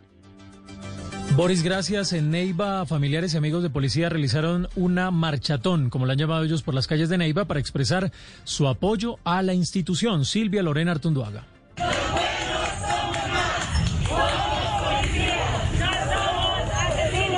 No somos asesinos, somos policías, fue la consigna durante la marcha en apoyo a los hombres y mujeres que integran la Policía Nacional y a la que se unieron, además de pensionados de la institución, padres, hijos y esposas. Esta manifestación se da en medio de las protestas en contra de los casos de abuso policial que desde el miércoles se realizan en Colombia y que han terminado en graves enfrentamientos entre la fuerza pública y los manifestantes. En toda institución siempre hay algo que marca la diferencia, pero aquí somos más los de bien que las personas de mal. No es justo de que por los errores de otros sabemos que en todo lugar hay personas que cometen errores. Mi esposo no es un asesino, mi esposo es policía. Por último, pidieron a los colombianos que sus familiares sean tratados con respeto y reiteraron que no son asesinos. 5 de la tarde, 12 minutos. A esta hora, cambiando de tema, avanza un nuevo encuentro de la Comisión de Paz en Nariño. El objetivo de los legisladores, de los congresistas que están allí y la comunidad es hacer acompañamiento precisamente a las familias de los ocho jóvenes asesinados el pasado 15 de agosto a manos de los grupos armados ilegales que operan en esa región del sur del país.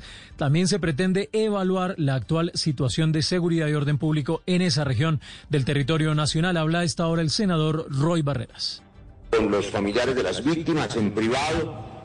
Uno de ellos también hará ahora su presentación y la Comisión de Paz, usualmente cuando hay tragedias como esta en alguna parte del territorio nacional, viene primero a decirle a las víctimas que no están solas, que su voz debe ser escuchada, que en ocasiones la voz de los familiares de las víctimas es silenciada por el temor 5-14 minutos son las palabras del senador Roy Barreras desde Nariño. A esta hora repetimos, avanza la reunión de la Comisión de Paz. Cambiamos de tema. La Universidad de Oxford y AstraZeneca PIC han reiniciado un ensayo en el Reino Unido de una vacuna experimental COVID-19 después de que el estudio se detuviera por preocupaciones sobre un participante que se enfermó. Oxford ha dicho en un comunicado que el regulador del Reino Unido, la Autoridad Reguladora de la Salud de los Medicamentos, había recomendado que los ensayos se reanudaran después de que una revisión independiente de los datos de seguridad provocara una pausa el 6 de septiembre. Pero hablando de COVID, con una multitudinaria caravana, los habitantes del municipio de Tarazá, Antioquia, despidieron al alcalde Miguel Ángel Gómez. Falleció anoche, precisamente, por coronavirus. La historia la tiene Susana Paneso. Un desfile fúnebre con decenas de motos. Así es como los habitantes del municipio de Tarazá le dieron el último adiós a su alcalde, Miguel Ángel Gómez, quien falleció en la noche del viernes a causa del COVID-19. Los ciudadanos se citaron en el corregimiento el 12 para recibir las cenizas del mandatario y acompañarlo en su recorrido hasta el parque principal del municipio. John Alexander Alian es habitante de Tarazá. Invitamos a las personas porque nosotros vamos a pasar por las calles con él y las personas por estos temas del COVID las invitamos a que salgan a las puertas y a las ventanas y saquen banderitas blancas. Luego de que recorramos todas las calles del municipio, vamos a dejar el, eh, el cajoncito eh, con las cenizas eh, en la alcaldía, en el Palacio Municipal. A Tarazá también viajó el gobernador encargado del departamento para ofrecer sus condolencias a la familia del alcalde y realizar un homenaje. Según el Invías, los dos cierres temporales que sufrió la recién entregada obra del túnel de la línea y que generaron gran congestión vehicular fueron programados y necesarios para hacer pruebas que buscaban su correcto funcionamiento. El director de Invías, Juan Esteban Gil. A la fecha han pasado más de 29 mil vehículos que han transitado a través del túnel y todas las actividades que se están realizando son actividades totalmente previstas totalmente controladas por expertos con la finalidad siempre de velar por la seguridad vial de los miles de usuarios que cruzan la cordillera central. De esta manera, los cierres al túnel de la línea han sido programados, han sido verificados, han sido tratados a través de expertos 5 o 17 minutos en Barranquilla, la administradora del edificio La Rida, donde fue golpeada una pediatra y su empleada denunció ante la fiscalía por injuria y calumnia a los inquilinos protagonistas de la agresión. Negó que hubiera recibido dinero para permitir que se hiciera una fiesta con muchos invitados en el apartamento. La historia la tiene Diana Ospino. Tras haber sido acusada de recibir un supuesto soborno de 500 mil pesos para permitir una fiesta que terminó en la agresión de la pediatra Dalila Peñaranda y su empleada Carmen Pérez el pasado 4 de septiembre, Glenny Barranco, administradora del edificio La Ría en el norte de Barranquilla, negó y rechazó los señalamientos de los inquilinos involucrados en el penoso escándalo. Barranco informó que denunció por injuria y calumnia ante la fiscalía a sus acusadores. Instauré una denuncia por calumnia e injuria por los medios que en este momento están habilitados de manera virtual. Ya tuve en mi poder el radicado de la fiscalía. Creo que sí nos debemos esforzar en aclarar todos los hechos, pero no lanzar afirmaciones que pueden ir en contra de la honorabilidad de las personas. La administradora del edificio señala que las acusaciones en su contra son un intento por desviar la atención por lo ocurrido con la pediatra y afirma que el supuesto pago de un soborno no es coherente con los registros de la minuta de los vigilantes del edificio donde figuran numerosos llamados a la policía por sus malos comportamientos. Mucha atención, la Fiscalía imputó cargos a la exsecretaria de Salud de Cúcuta, dos funcionarios más por celebración indebida de contratos. Los implicados no aceptaron los cargos. Juliet Cano. La Fiscalía imputó los delitos de interés indebido en la celebración de contratos y contratación sin cumplimiento de requisitos legales a la exsecretaria de Salud de Cúcuta, María Constanza Arteaga Hernández, dos funcionarios de la misma entidad, Alberto Mesa Mora y Geli Paola Torres, y al contratista José Nicolás Alvarado.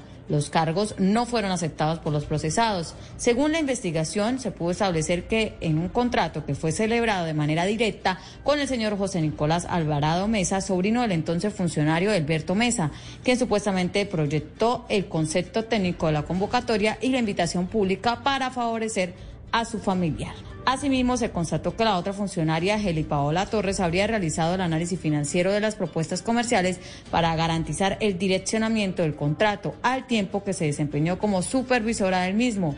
Estas actuaciones ilícitas, al parecer, fueron avaladas por la entonces secretaria de Salud de Cúcuta, María Constanza Arteaga Hernández. Los implicados en la conducta ilegal suscribieron otro sí para reajustar los precios de los productos que no tenían IVA y estaban incluidos en el contrato original. La modificación disminuye el valor del contrato a 912 millones de pesos. 5.20 minutos, Juliet, gracias. Mucha atención a esta hora. Autoridades de Cali adelantan las primeras investigaciones tras una persecución contra dos presuntos delincuentes en un hecho en el que murió uniformado de la policía. Víctor Tavares está a esta hora en el lugar de los hechos. Hola, sí, buenas tardes. Es el barrio Ciudad Modelo. El hecho ocurrió hace pocos minutos. Hace poco también llegó el general Manuel Vázquez, comandante de la Policía Metropolitana de Cali. General, bienvenido a Blue Radio. Los hechos que se conocen hasta el momento, un suboficial de la policía muere en este lugar. Un policía pierde la vida en el oriente de la ciudad cuando venía en persecución de dos personas que se movilizaban en un vehículo. Estas son capturadas en flagrancia y resultan referenciadas por presuntas víctimas de hurto aquí en el mismo sector. Este es el compromiso de todos los policías de Colombia que como nuestro héroe, el intendente Darwin Fernández, eh, ofrenda su vida por la tranquilidad de todos los habitantes en esta ciudad de Cali. ¿Qué se sabe sobre esas primeras investigaciones, eh, general? Se habla que son dos presuntos delincuentes que habían robado en el sur de la ciudad un vehículo. Estamos correlacionando directamente con esas presuntas víctimas, uno que se encuentra lesionado en un hospital, en un centro hospitalario y que ya está siendo abordado allá por el tema y el equipo investigativo para darle toda la contundencia a un hecho que nos duele porque es un vacío el que queda y en este momento ese vacío es el duelo no solo de nosotros los policías, sino de todos los caleños que se están aproximando en los CAIs eh, a manifestar que creen en nosotros los policías y que creen en la institucionalidad. ¿Quién era la víctima general? El sargento Darwin Fernández llevaba cuántos años al servicio de la institución? Un hombre excelso, policía con más de 20 años de servicio, deja una esposa y dos hijas, un niño de 5 años y una hija de 22. Nosotros también tenemos familia. Esa familia queda hoy como la víctima y muchas víctimas de esposas, esposos, policías que han ofrendado la vida. Eso es lo que están reconociendo hoy los colombianos, que no nos pueden juzgar por un hecho que está en investigación, sino por lo que todos los días estamos haciendo por la tranquilidad de los colombianos. Precisamente, general, hablar sobre los homenajes y el respaldo que han recibido ustedes durante todo el día en diferentes estaciones en los CAES que han sido vandalizados en la ciudad. En este momento me están convocando en dos eh, unidades policiales porque los habitantes claman que nosotros los policías estemos y se van a sumar con un homenaje un, en, en honor a este héroe, nuestro intendente, quien es reconocido por todo lo que ha hecho por los caleños, un policía que se consagró, que se comprometió y que hoy ofrendó su vida por la tranquilidad esa que esperan todos los habitantes y que la respuesta siempre es contundente porque nosotros esta profesión, más que profesión, la tomamos es como una forma de vida, la de servir y hacerlo todo por los colombianos. General, gracias. Era el general Manuel Vázquez, comandante de la Policía Metropolitana de Cali, desde el barrio Ciudad Modelo, donde hace poco perdió la vida el sargento Darwin Fernández en medio de un operativo en contra de dos presuntos delincuentes. Ya han pasado días, días difíciles, y angustia, de zozobra. Se atrevían a decir que no era importante. Bueno, son opiniones. ¿Qué es importante hoy? La emoción. En una buena pelota filtrada por la derecha. ¿La alegría? ¡Gol! ¿El gol? Bueno, es de opiniones. Lo más importante es la familia. Y eso somos en Blue Radio, una familia del fútbol. Regresa a la liga este sábado. Cali Millonarios, desde las 5 y 30 de la tarde. Y el domingo, Pasto Tolima. Blue Radio, ocho años con esta familia del fútbol. Blue Radio, la nueva alternativa. La nueva normalidad, las nuevas medidas de bioseguridad representan también todo un desafío en materia de convivencia con nuestros vecinos y con la comunidad. ¿Cómo afrontar esa nueva realidad? De esto estaremos hablando en Generaciones Blue. Generaciones Blue, este domingo a las 12 del día. Generaciones Blue por Blue Radio y bluradio.com. la nueva alternativa. En Blue Radio, tiempo para lavarnos las manos.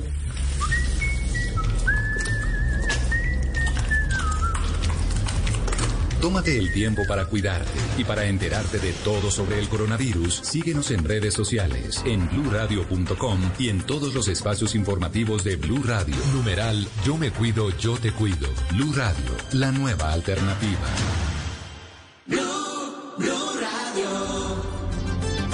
Un mega operativo del Gaula Militar dejó cuatro personas capturadas en Medellín, todos presuntos integrantes de una banda dedicada al hurto de entidades financieras y compraventas. Los detalles con Susana Paneso.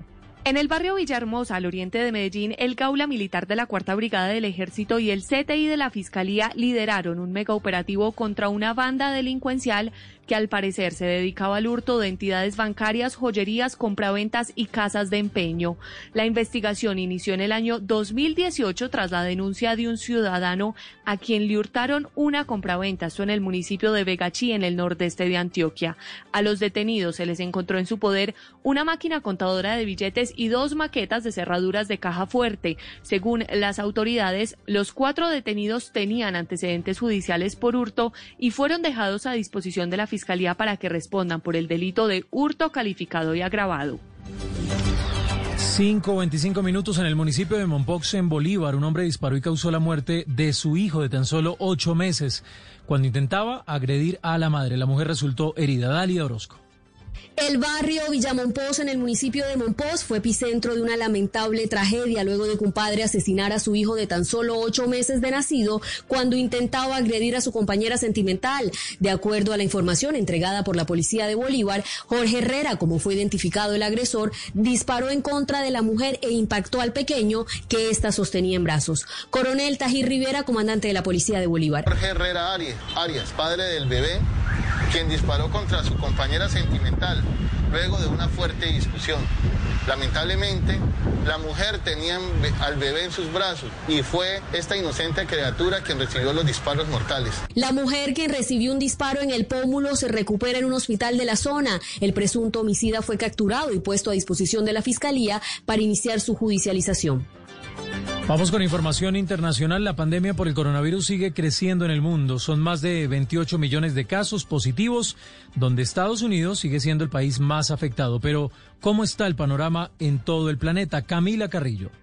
El mundo ha perdido más de 917 mil personas por el COVID-19 y más de 28 millones de personas en todo el mundo han sido diagnosticadas por el virus. América Latina y el Caribe se convirtió en la región del mundo que paga el precio más alto de esta crisis sanitaria, con más de 8 millones de contagios y 304 mil fallecidos. El país más afectado continúa siendo Estados Unidos, que alcanza una cifra de 6.4 millones de contagios y más de 193 mil fallecimientos, seguido de India y Brasil que superan los 4 millones de casos. India acumula 77 mil muertes, mientras que Brasil ya reporta 130 mil fallecidos por el virus. El cuarto país más afectado en el mundo por el coronavirus es Rusia, que superó el millón de contagios. Le sigue Perú, que sobrepasa los 716 mil contagios. Y después se encuentra Colombia, México y Sudáfrica, que han diagnosticado positivo a más de 600 mil pacientes. Países como España, después de junio que decidieron abrir las fronteras y hacer reapertura de varios lugares, ha reportado un crecimiento de los contagios. El país se ha convertido en el que más contagios acumula en la Unión Europea.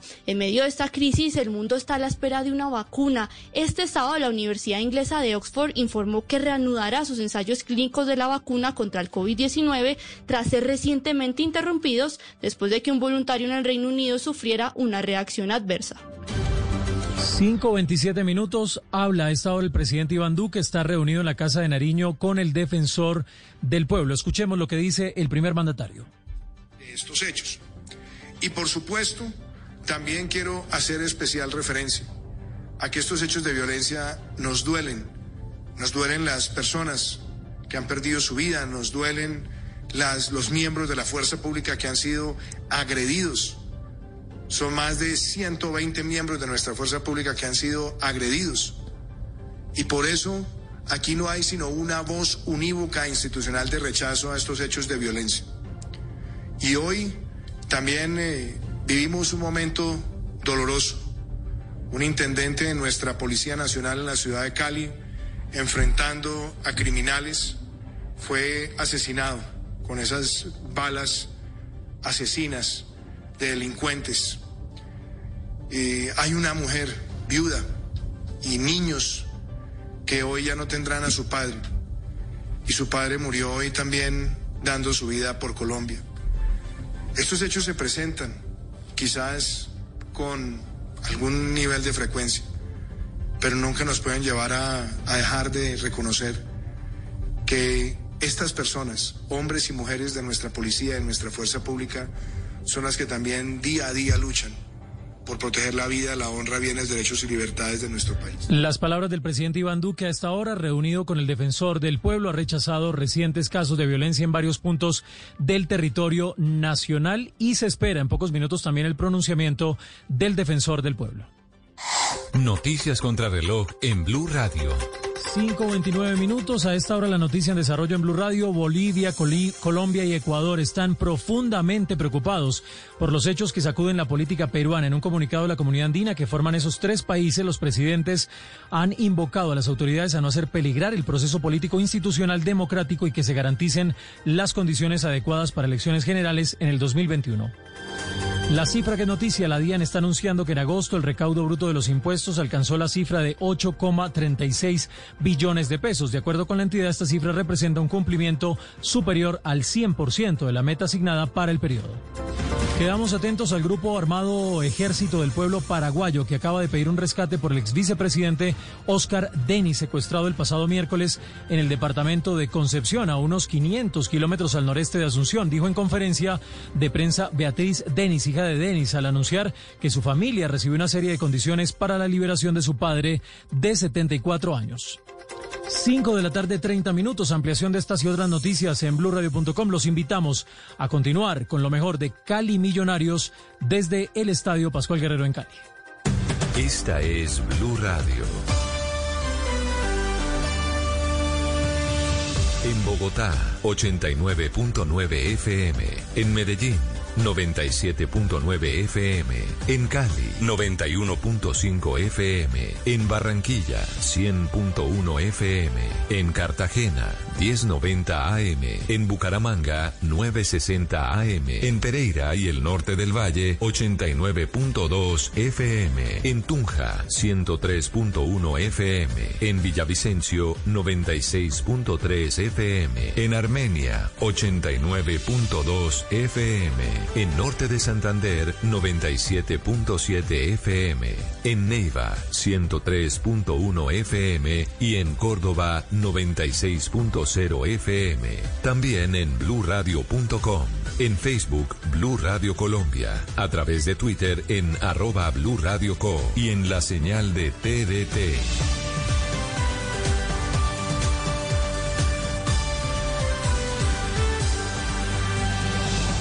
Blue Radio, la nueva alternativa. Ya han pasado días, días difíciles y angustia, de zozobra. Se atrevían a decir que no era importante. Bueno, son opiniones. ¿Qué es importante hoy? La emoción. En una buena pelota filtrada por la derecha. ¿La alegría? ¿El gol? Bueno, Lo más importante es la familia. Y eso somos en Blue Radio, una familia del fútbol. Regresa a la liga este sábado. Cali Millonarios, desde las 5 y 30 de la tarde. Y el domingo, Pasto Tolima. Blue Radio, ocho años con esta familia del fútbol. Blue Radio, la nueva alternativa.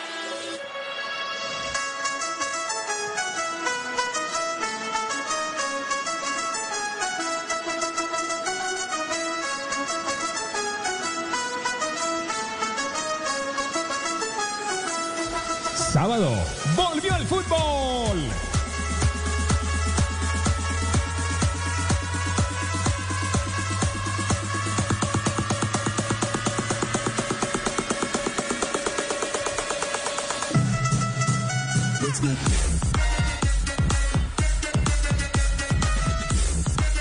Todos, ¿qué tal? Son las 5 de la tarde, 32 minutos. Escuchan Blog Deportivo, los de Blog Deportivo con el fútbol. Fecha 2, un partido de la fecha 2 del fútbol profesional colombiano. Hoy juega el Deportivo Cali.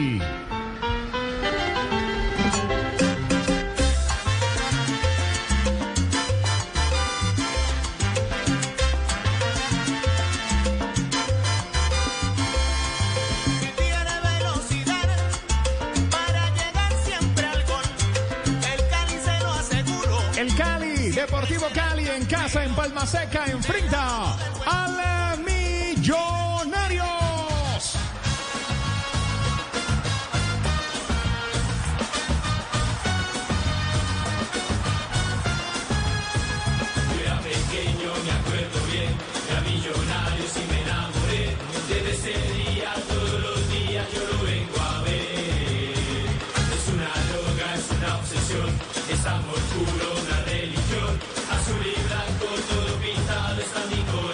listos, ya tenemos nóminas. Escuchas Blue Radio, BlueRadio.com y la aplicación de Blue Radio. Estamos con un partido, nos estamos poniendo al día. Porque este partido es de la fecha 2. El próximo fin de semana arrancamos la fecha 9.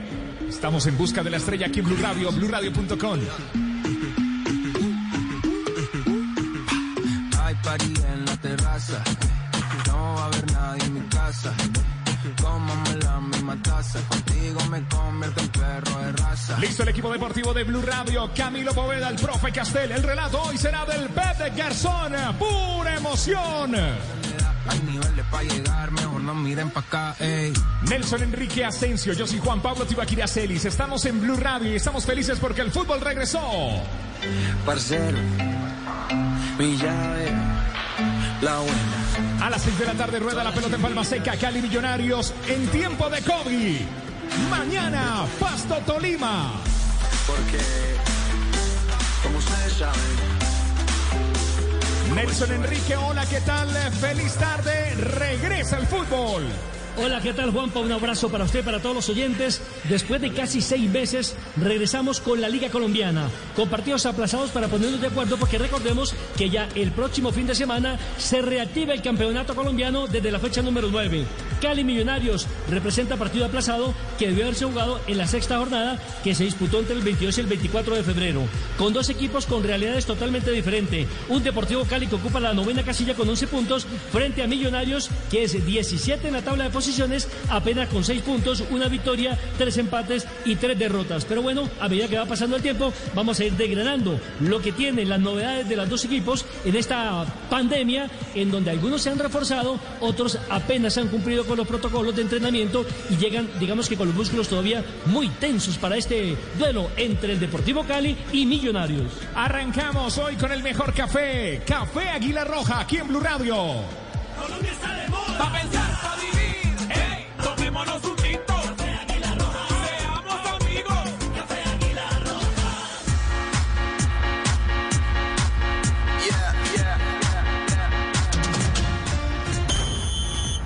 Y comenzamos con buenas noticias a las 5 de la tarde 36 minutos porque Radamel Falcao García volvió a ser el héroe en Turquía. Galatasaray penaltı kazandı. Geldi Falcao.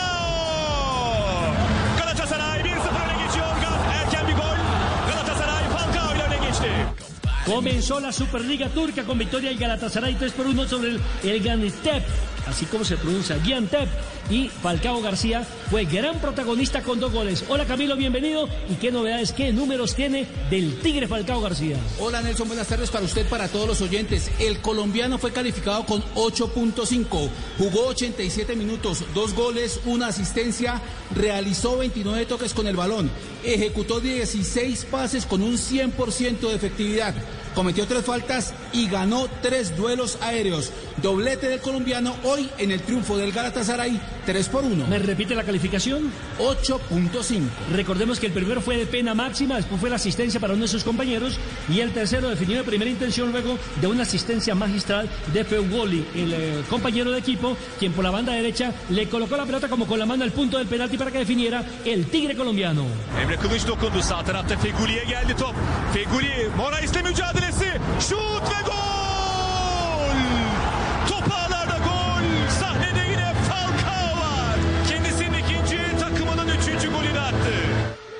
El próximo partido, entre otras cosas, de Falcao será el jueves eh, siguiente frente eh, a un equipo de Azerbaiyán por la Liga Europa. Y después ya entre ocho días sí volveremos a tener la segunda fecha de la Superliga Turca. Estás escuchando Blue Radio, aquí estamos, sábado. ¿Hace cuánto no hacía fútbol un sábado?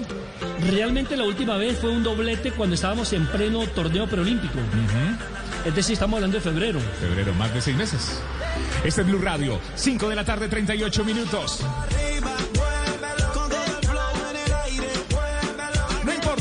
Estamos con todo el flow. Estaciones Blue Radio. Llama a tus amigos. Ay, ya Blue Radio está transmitiendo fútbol. El que te gusta, aquí con Comeva. En la vida como en el fútbol, necesitas contar con los mejores. Haz equipo con Comeva Medicina Prepagada. Ingresa a comeva.medicina-prepagada.com. Somos mucho más que planes de salud. Vigilado Supersalud. Ya se viene el relato del Pet Garzón, pura emoción aquí en Blue Radio. Pet de Garzón, pura emoción.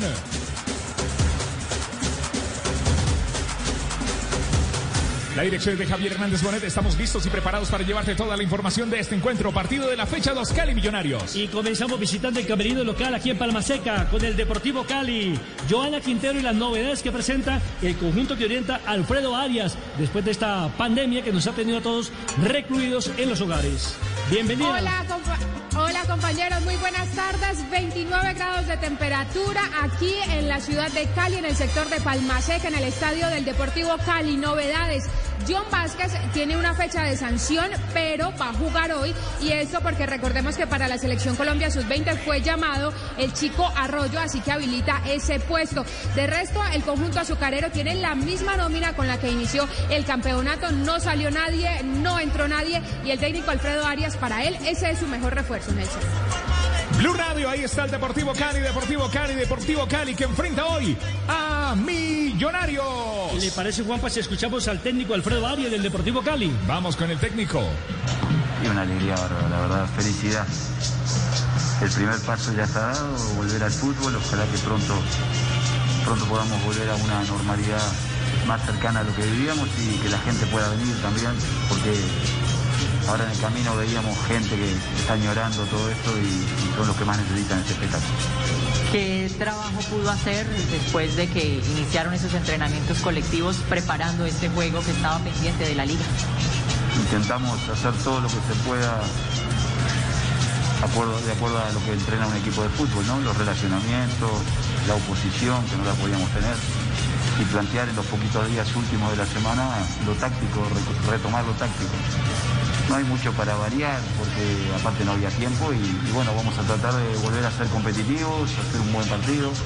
Sabemos que es un rival fuerte, un rival difícil que quiere re- repuntar en la tabla, y bueno, nosotros vamos a tratar de, de jugar mejor que ellos. Usted decía que Millonarios los conoce bien. ¿Alcanzó a estudiar esas nuevas fichas que tienen ellos para afrontar la liga?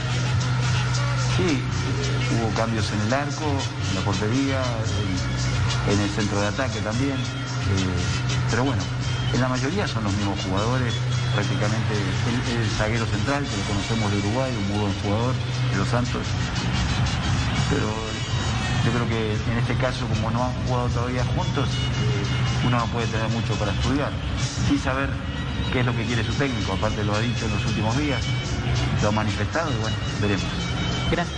Esperemos entonces que sea un buen partido. El profesor eh, Alfredo Arias en el diálogo con nuestros colegas de Winsport, que entre otras cosas son los únicos que pueden ingresar al estadio porque eh, pues los medios de comunicación por el tema de regulación, de protocolos de bioseguridad y demás, pues eh, no les han permitido el acceso a los diferentes sitios de transmisión en el estadio de Palma Seca. Así es, en Cali nos escuchan 91.5 FM. En Cali suena este pachito, che. Gusta el baile y el verso de amor, juega el toruro y el gran campeón. Es antioqueño muy trabajador y es conocido en toda la nación. Ya lo voy En Bogotá, 89.9 FM, suena esto. Blue Radio. Como ustedes saben. Claro. Y en Bogotá, a través de los 89.9 FM y en toda Colombia, la aplicación de Blue Radio y www.bluradio.com nos están escuchando los hinchas también de Millonarios en Blue. Mucha ilusión tiene el equipo que dirige Alberto Gamero y mucho más si se tiene en cuenta que de siete partidos solamente como lo decíamos al comienzo han ganado un solo juego y fue el 2-1 frente al Boyacá Chico en la quinta jornada. De resto son tres derrotas y tres empates. Camilo, novedades del equipo de Gamero que tiene un gran reto este semestre con muy poco hacer mucho.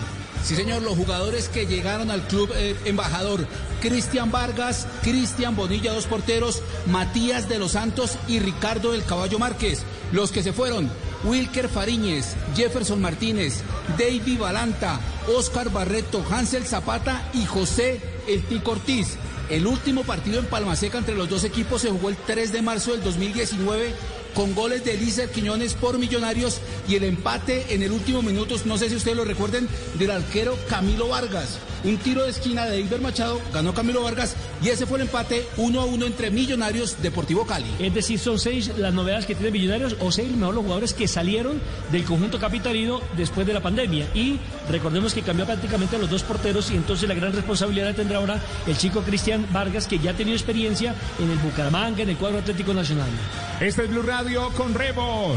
Rebo, repuestos, Rebo para tu moto. No llegamos aquí para reemplazar el repuesto original, llegamos para mejorarlo. Con repuestos Rebo, llevas tu moto a otro nivel. Rebo, Rebo, Rebo. Parcero, mi llave, la buena. Todas las chimbitas. 5 de la tarde, 44 minutos. Profesor Javier Castel, un placer volver a compartir micrófono con usted. ¿Y qué visión tiene de este partido entre el Deportivo Cali y Millonarios cuando sabemos todos que se presentaría una gran incógnita por saber cómo están físicamente, cómo están futbolísticamente y sobre todo anímicamente para volver nuevamente a la actividad profesional? Hola Nelson, qué placer saludarte a ti, a, a Tiva y a toda la afición, a todos los oyentes de eh, Blue.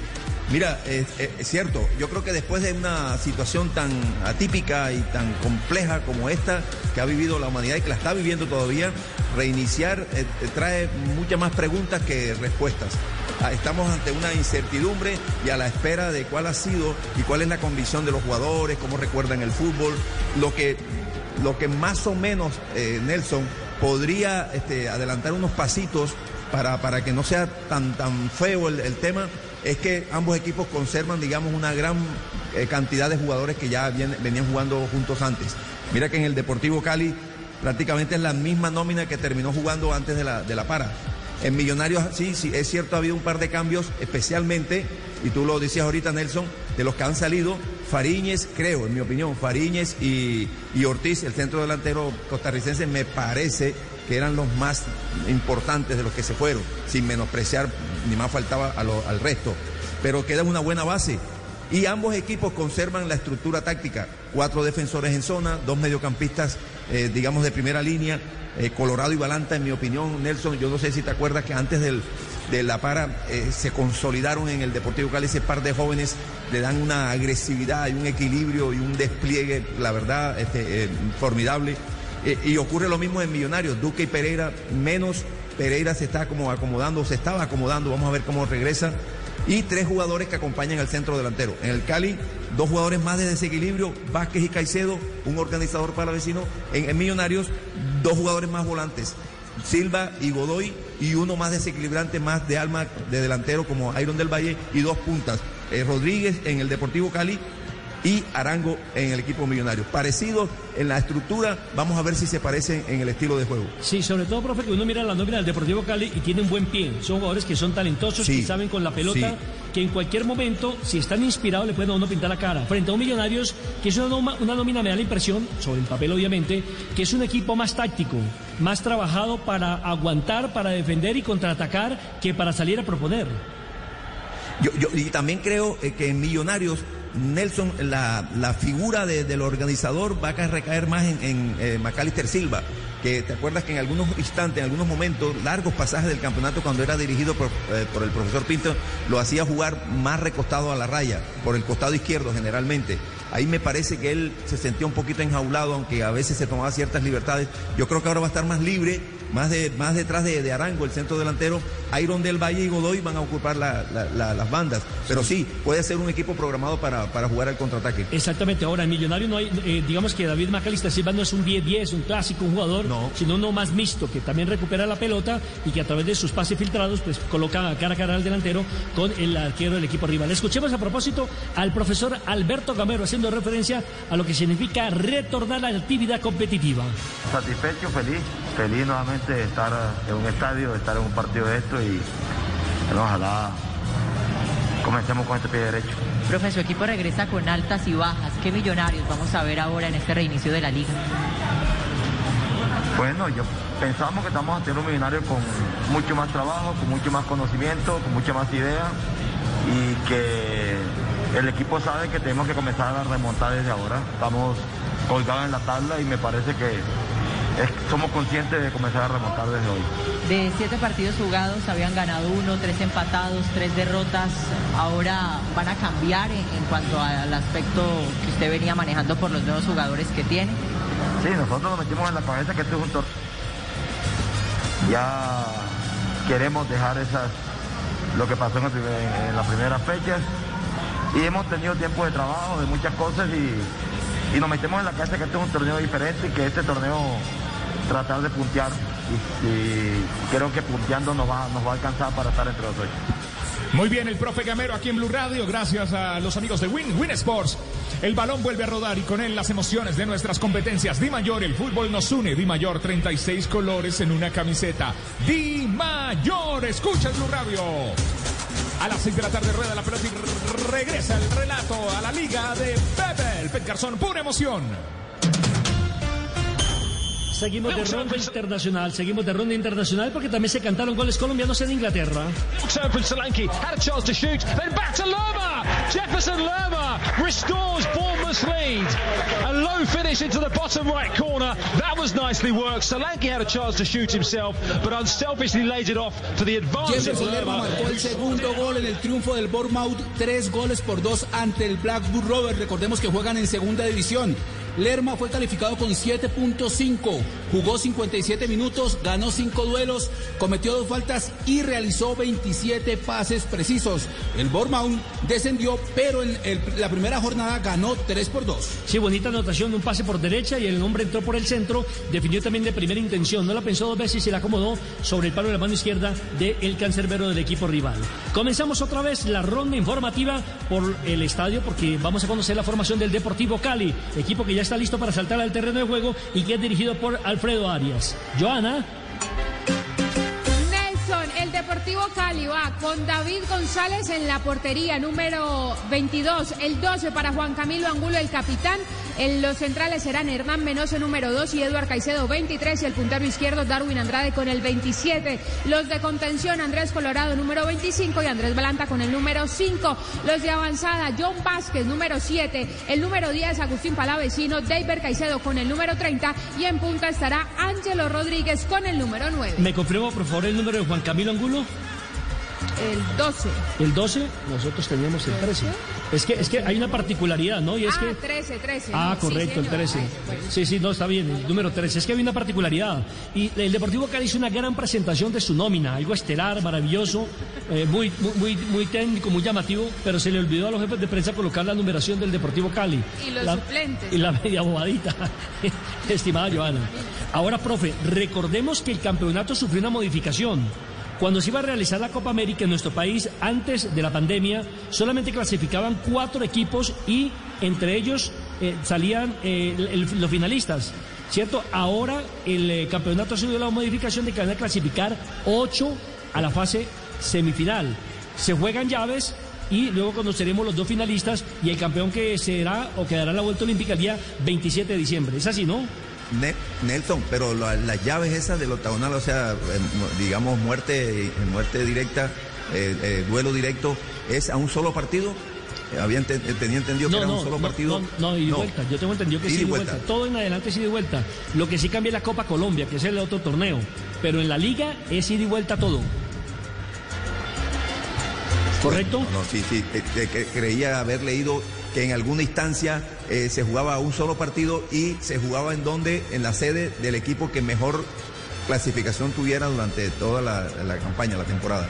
Y lo otro, profe, eh, los técnicos tienen la posibilidad de hacer cinco cambios, no cinco modificaciones, teniendo en cuenta precisamente todo este rollo y la FIFA lo ha autorizado para que los equipos no se sientan tan cansados después de la actividad, porque una cosa es entrenar en su casa, hacerlo de forma virtual y otra cosa definitivamente es en el campo de juego y con la pelota. Son dos cosas que no tienen comparación. Yo diría que los entrenamientos personalizados, los que se hicieron en el hogar, son simple y llanamente para mantener, digamos, una condición física, pero no el adecuado nivel para una etapa competitiva. Totalmente de acuerdo, eh, Nelson, pero por supuesto que sí.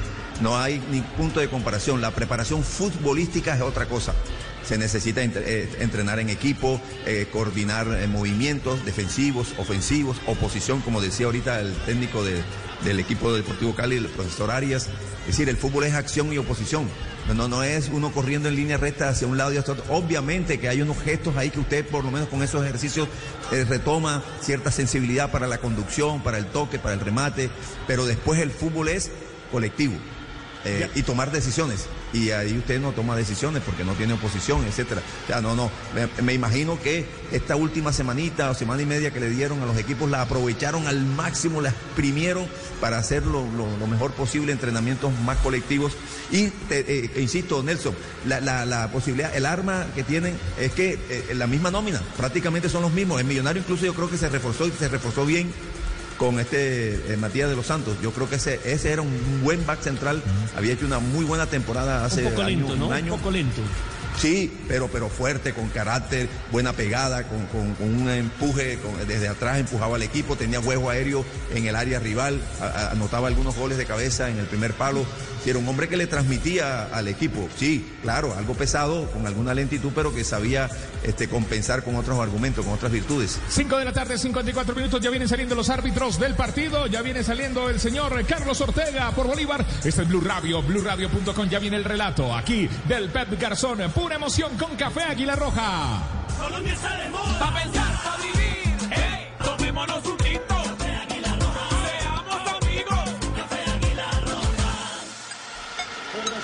El equipo de Alberto Gamero esta tarde. Nelson. Si les entonces que vamos a conocer los 11 inicialistas del técnico Alberto Gamero, que tampoco ha tenido mucho tiempo de trabajo. Recordemos que en la capital de la República, en cierta forma, se le dificultó el entrenamiento, no prestaban las canchas, habían zonas que estaban cerradas en la capital de la República y eso le impidió un normal desenvolvimiento con relación a otros equipos.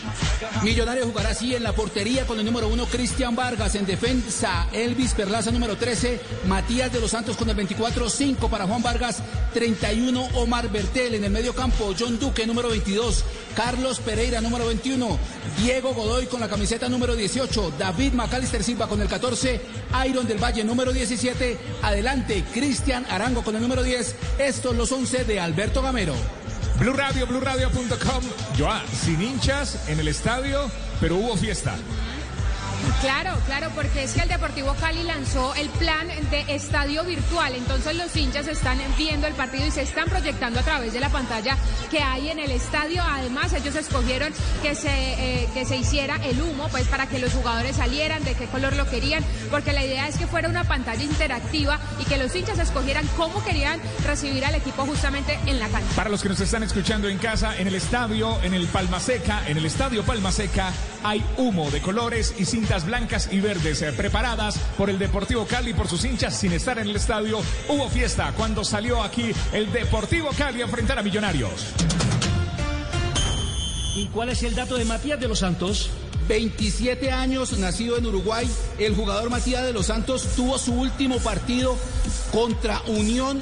Eh, él jugaba para Vélez Arfiel el 3, el 9 de marzo de este año. Vélez Arfiel ganó ese partido 3 goles a 0 y Matías de los Santos marcó un gol. Joana, este tema sí se lo dejó a usted. ¿De qué color es la camiseta de Millonarios? ¿Usted que le experta en moda? Rosada. No, pero no. Usted quería una descripción Claro, una más amplia. amplia, tal. Como ella Ah, como- bueno, bueno, ya, ya, ya, no, bueno, la hombros. camiseta es... No, no, no. La no. camiseta es color, la camiseta es color rosado, que es la que utilizan ellos en condición de visitante. Tiene los logos, por supuesto, de sus patrocinadores. Es una camisa no tan ajustada al cuerpo, pero tampoco tan suelta, en perfectas condiciones para la, la- el cuerpo de los jugadores. Y la- el Deportivo Cali sí tiene una mano de publicidad increíble, ¿no? Está bien vendido. Sí, tienen muchísimos patrocinadores en las mangas, en las laterales, en la parte del frente, en la parte de atrás, con la numeración, el verde tradicional que utiliza el Deportivo Cali, van con la pantaloneta blanca. Parece un carro de Fórmula 1, me dicen por acá. Muy bien, 5 de la tarde, 57 minutos a la círculo de la pelota. Ya vamos a saludar al Pet Garzón por emoción. Primero, ya estamos listos con Comeva. Medicina prepagada, Comeva. En la vida como en el fútbol, necesitas contar con los mejores. Haz equipo con Comeva Medicina Prepagada. Ingresa a comeva.medicina-prepagada.com. Somos mucho más que planes de salud. Vigilado Supersalud. Nelson Enrique Asensio, la justicia hoy impartida aquí en el Palma Seca. Recordemos partido Deportivo Cali frente a Millonarios en Palma Seca correspondiente a la sexta fecha de la liga que comenzará o se reactivará con ya todos los juegos disputados a partir del próximo sábado. A propósito, eh, Camilo, ¿cuáles son los árbitros encargados de dirigir este compromiso? El juez central Carlos Ortega del Colegio de Árbitros de Bolívar, asistente número uno Elkin Echavarría, asistente número dos John Aguilar y el cuarto juez el emergente Luis Delgado. Este es Blue Radio, 5.58 minutos. Estás escuchando Blue Radio con el fútbol. Ya viene el relato de Pepe, Pepe, Pepe. Hola, Pepe. Hola, ¿qué tal? Muy buenas tardes. Tengan todos ustedes. Así es, 189 días y sin vivir el fútbol. Hoy, de nuevo con la Liga Colombiana. Hoy, juego pendiente Deportivo Cali Millonarios en el Monumental de Palmaseca. A propósito, Pepe, recordemos la formación del Deportivo Cali. El Deportivo Cali irá entonces con David González en el pórtico. Sector defensivo con Juan Camilo Angulo. Hernán Menoses, jugador uruguayo. Eduard Caicedo tendrá número 23. Darwin Andrade con el 27. Andrés Colorado, número 25. Andrés Balanta con el número 5. Agustín Palavecino con el número 10. John Vázquez, pese a estar suspendido, puede actuar porque hay un jugador en la sub-20. Tendrá el número 7. David Caicedo, número 30. Y Angelo Rodríguez será inicialista con el número 9 la formación del Cali. En Cali nos escuchan 91.5 FM y así forma Millonarios. El equipo azul irá con Cristian Vargas en el pórtico, Elvis Perlaza, Matías de los Santos, uruguayo, Juan Pablo Vargas, Omar Bertel, Juan Carlos Pereira, John Duque, David Macalister Silva, Iron del Valle, Diego Godoy, el paraguayo, y Cristian Arango, el Chicho Arango con el número 10. Joana, ¿por qué puede jugar Vázquez si está sancionado? porque Andrés Arroyo, el jugador del Deportivo Cali, está en este momento en concentración con la selección Colombia Sub-20 en la ciudad de Bogotá, así que habilita ese cupo para que John Vázquez pueda estar en cancha. Joana, ¿qué ha pasado con el Deportes Tolima que tuvo problemas para poderse desplazar hasta Pasto para el compromiso de mañana en eh, la capital de Galeras? Pues mire, resulta que cerraron el aeropuerto de Perales de la ciudad de Ibagué. El Deportes Tolima tuvo que trasladarse hasta Flandes. Allí les habilitaron una pista para que tuvieran un vuelo charter. Partieron hacia las 2 de la tarde hacia la ciudad de Pasto, donde van a jugar mañana. Señoras y señores oyentes de Blue Radio, aquí el relato es del Pepe Garzón. Pura emoción, Pepe. Señoras y señores, rueda la bola, rueda las ilusiones en el Monumental de Palma Seca. La primera salida del cuadro deportivo Cali con John Vázquez, el balón que se va perdiendo en la línea final. Va a desde la portería el conjunto de Millonarios con Cristian Vargas que la manda a volar. Cala mitad del terreno. Va buscando ahora por rechazarlo. Tiene que ser Menoses, el uruguayo. Cala mitad del campo. Va retomando sin embargo a Macalister Silva. Lo busca el hombre enganchando, busca acompañamiento. Un poco retrasado está Matías de los Santos. Prefiere jugar en contra Juan Pablo Vargas para salir defensivamente el conjunto Azul. Cambia dirección por la zona derecha para Elvis Perlaza. El hombre que lo va transportando, que le juega mucho más arriba. Bim, balón que queda suelto. Va buscando a Andrés Balanta. Aquí de Se llevó por delante al hombre del conjunto del Deportivo Cali. Llegaba Andrés Colorado, señoras y señores. Hay tiro libre. Vamos a ver la pelota la gente del cuadro Deportivo Cali apenas arrancando el juego en Palma Seca. Se nota, profe, que el Deportivo Cali es el que quiere poner las condiciones en el terreno de juego, apoderarse de la pelota y el terreno. Por eso puso a sus delanteros muy cerca del borde del área e impidió que Millonarios saliera jugando. Así que eh, prefirió el arquero Vargas sacar largo ahí en el balón dividido, lo volvió a ganar el Deportivo Cali. Caicedo para el despeje, el balón que queda suelto. Ahora viene para flotar, para recuperar. Sin embargo, Caicedo que la tiene que reventar, juega mucho más arriba para David Caicedo. De Caicedo a Caicedo. David que busca acompañamiento de evolución para Edward. Es el sagro central. Se va mostrando Darwin Andrade, prefiere jugar la mitad. Y buscando jugador por la vecino. Se le va muy larga la bola, no alcanza a gobernar. Retoma otra vez el equipo el azul. El que se tira por un costado, Soma Bertel quiso tocar de primera buscando a Chicho Arango, la bola que lo supera. Se va perdiendo sobre el costado y lateral. Lo hace rápidamente el cuadro deportivo Cali para salir defensivamente con Menoses. Es el zaguero central. Ahí se va refugiando en su arquero David González. De nuevo se rearma la salida por parte del cuadro deportivo Cali. Andrade para dominar. Otra vez para jugar en contra para David González. Ya se muestra por el medio. Es Caicedo, también está Valanta. Al igual que Colorado. González para el despeje con pierna derecha. La manda a campo rival. El que va recuperando la pelota ahora. Juan Camilo Angulo. Juega a la mitad. Para Vicino. Juega mucho más en contra para Caicedo. Este que se va juntando con Andrade. Avanza por el sector izquierdo. Se frena un poco. Busca acompañamiento. Prefiere jugar a rate piso. Eiber es el que la tiene. El hombre del cuadro deportivo Cali número 30 a su espalda. Prefiere jugar mucho más atrás para Darwin Andrade. No encuentra salida al cuadro deportivo Cali. Se repliega bien el conjunto de los millonarios. Tres minutos y la posesión de la pelota es para el equipo local, para el Deportivo Cali. Millonarios apenas interrumpe el juego, pero tampoco ha podido hacerse el esférico. Balón que cae a mitad del campo. Viene flotando, va buscando sin embargo Andrés Balanta que la va soltando para el vecino. Busca la de tiro, va pintando el paso. Atención. Aquí va quedando el balón suelto. Impactó con pierna derecha. Llegaba Ángelo Rodríguez. Bien salva el arquero Cristian Vargas. Ahogando el grito de gol. Se acaba de salvar el conjunto de los millonarios. Llega la ofensiva del cuadro deportivo Cali. A uno pase peligro. Avanza otra vez el Cali. Busca para el vecino. Llega hasta la última línea. Levanta cabeza. Mete el centro con pierna zurda. Balón que habría pasado. Quedó para David Caicedo. Pisa el área. Enganchó. Juega atrás. Se equivoca bien para ganar desde el fondo. Lo tiene que hacer Juan Carlos Pereira. Es el hombre que viene para dominar. Lo jugando por la mitad. Quiere entregar mucho más arriba. Se equivoca Omar Bertel para ganar. Prefiere entregar por el medio. Intentaba con Cristian Arango. Un hombre que caía. Falta le cometía al capitán del cuadro deportivo Cali, Juan Camilo Angulo. Se para el juego, señoras y señores. La arremetida y las condiciones es el que pone el cuadro deportivo Cali ahora. Profesor Cacer, el más desequilibrante del Deportivo Cali, sin lugar a dudas, es Agustín Palavecino. A los tres minutos la primera ocasión de gol para el conjunto eh, Deportivo Cali. No alcanzó a definir Ángelo Rodríguez después de ese majestuoso pase, esa asistencia del eh, volante argentino Palavecino. Primero la claridad para el desmarque que tiene Palavecino. Jugó detrás de los mediocampistas de Millonarios. Ahí recibió control e inmediatamente giró y quedó enfrentando a los defensas retrocediendo. Y vio por la derecha a Ángelo Rodríguez. Me parece que Ángelo en el primer control ya tenía que eh, pensar en rematar. Lo que pasa es que después le dio otro toque al balón, permitió que el defensa lo, lo desacomodara un poquito y no pudo conectar bien. En la primera gran oportunidad, muy clara del Deportivo Cali. Escuchas, Blue Radio, BlueRadio.com, la aplicación de Blue Radio. Tomemos un tinto, seamos amigos. Café Águila Roja. Pa' pensar, pa' vivir. Hey, tomémonos un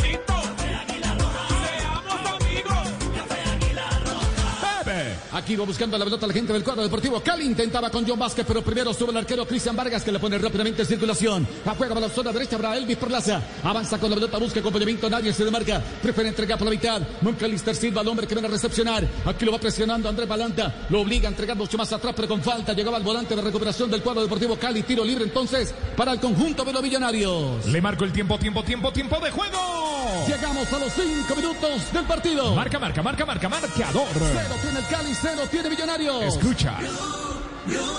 Relata el Pat Garzona, pura emoción. Estamos en Palma Seca. La tiene otra vez el cuadro deportivo Cali con Caicedo que quiere salir desde el fondo de la que reventar. Lo venía presionando a Iron del Valle. Le quiere jugar mucho más arriba. Balón que cae a terreno del conjunto de azul. El que va buscando sobre pelota es Bertel. El balón que se estrella en un contrario. Había una mano. Da la sensación de John Vázquez. Es lo que señala el árbitro, señoras y señores. Se cobra rápidamente la infracción. El balón que queda suelto. Aquí llegaba incómodo Matías de los Santos para evacuar. Balón que deriva de un contrario. Recobra sin embargo. Ahora, para que vaya buscando Ángelo Rodríguez. Buscaba el ángulo con pierna zurda. Bien oportuno. Llegaba Matías de los Santos. Quedó rebote para David Caicedo. Ya pisa el área. Ataca el cuadro deportivo Cali. Tiene Caicedo. Impactó con pierna derecha. El balón que toma demasiada altura. Le alcanzaba a desviar. Llegaba Vargas. Llegaba Pereira. Se interpone. Y el balón se va a la línea final. Hay tiro de esquina para el Cali.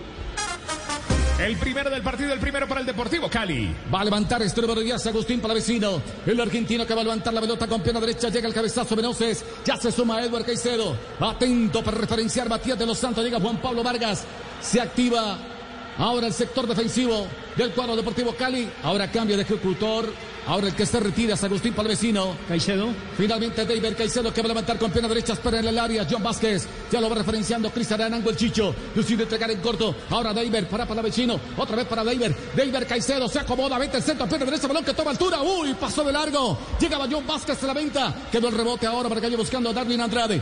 Persigue también a Andrés Balanta. La tira otra vez el hombre del Deportivo Cali. Ya se levantaba el banderín. Se invalida la acción. Señoras y señores. Hay tiro libre ahora para el conjunto de azul. Profe, se ve mucho más suelto el Deportivo Cali. Tiene más eh, oficio en el terreno de juego. Mire que en la jugada anterior incluso pudo haber definido otra vez Ángelo Rodríguez. Inclusive pensé que iba a penetrar más al área sobre el punto del penalti y quiso frenar y allí fue donde lo desarmaron. Y después, increíble que en el tiro de esquina le hagan el 2-1 a Millonarios con David Caicedo y con Palavecino.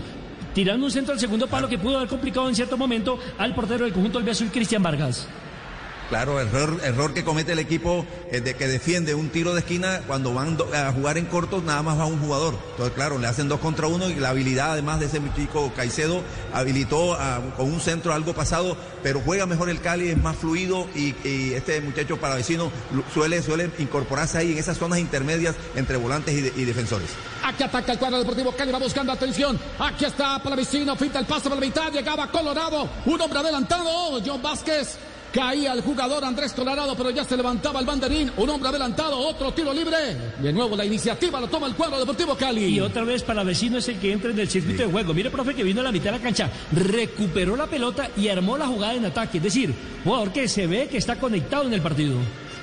Pero y además todo el equipo, inspirado por él, pero está todo, toda la gente para recuperar, para presionar más arriba, la movilidad de, de Caicedo por izquierda, el que de pronto por ahora no aparece en ataque mucho es el muchacho Vázquez que está jugando por el costado derecho. Este es Blue Radio, estás viviendo el fútbol en Blue Radio. Cali Millonarios desde Palma Seca con Comeva. Comeva. En la vida como en el fútbol, necesitas contar con los mejores. Haz equipo con Comeva Medicina Prepagada. Ingresa a comeva.medicina-prepagada.com. Somos mucho más que planes de salud. Aquí por salud. relata el Garzón, pura emoción, Pepe. La tiene el conjunto de los millonarios para salir defensivamente con Matías de los Santos. Juega por la mitad. Allá está John Duque. Otra vez salva la sociedad con Santos. De nuevo para John Duque. El hombre que quiere organizar. Levanta la cabeza. Quiere jugar mucho más arriba para Macalister Silva. Se daba de vuelta queriendo tocar de primera para Cristian Arango. El Chicho que va filtrando el pase. Se equivoca. Recupera sin embargo ahora Andrés Colorado. Sale el mirado. Juega mucho más arriba para John Vázquez. Caía.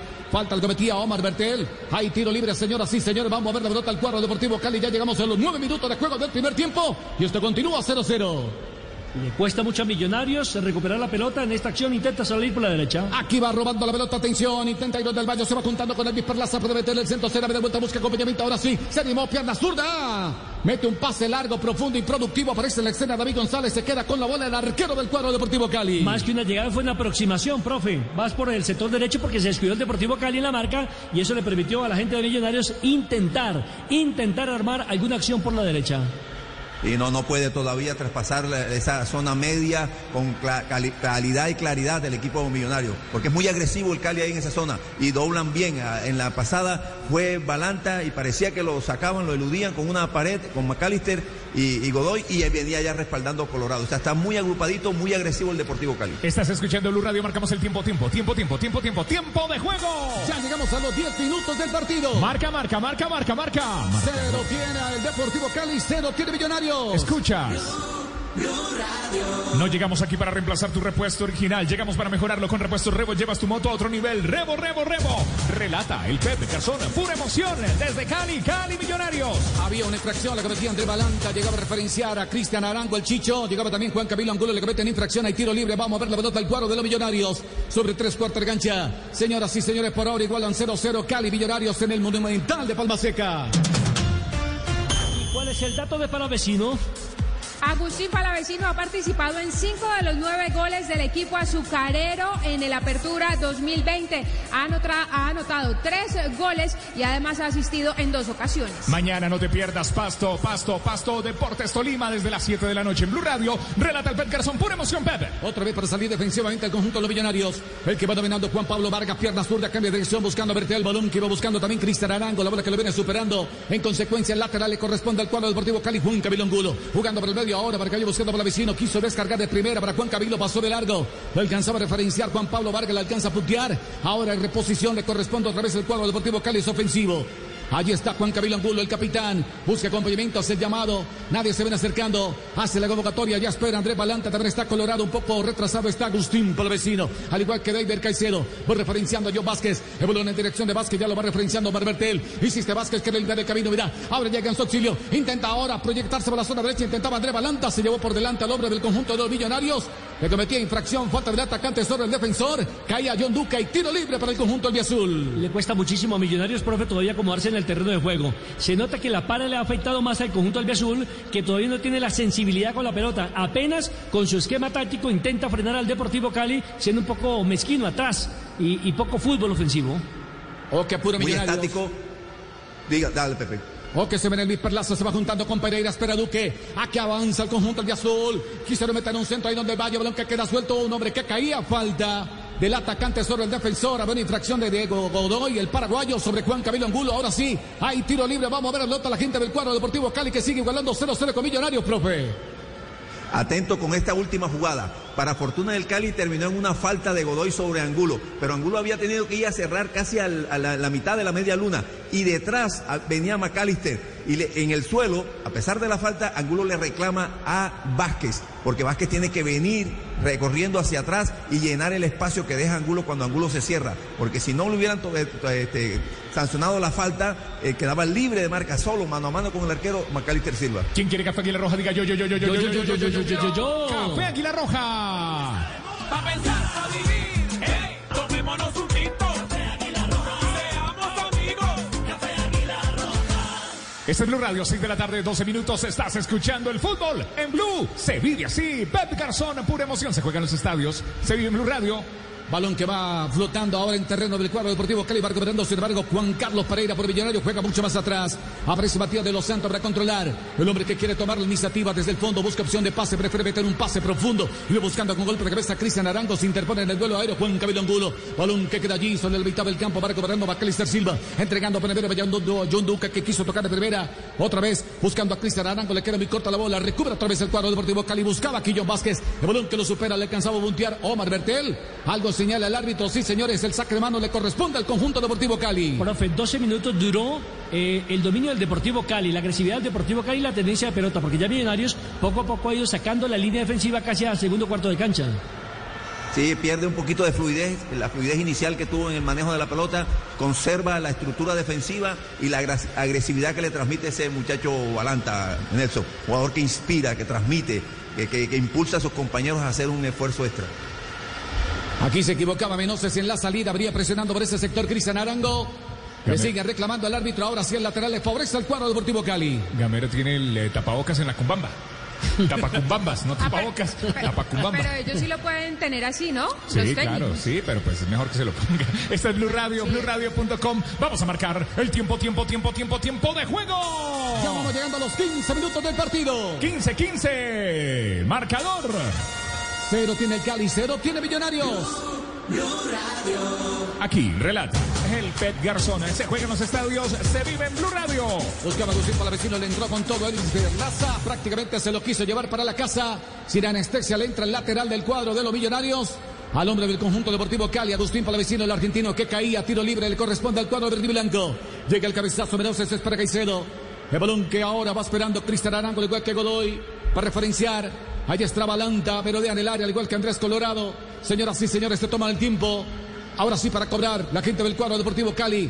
Ya nos aproximamos al minuto 16 del partido. Igualan 0, 0, 0. Tiene Cali, 0. Tiene Millonarios. En el Monumental de Palma Seca. Atención.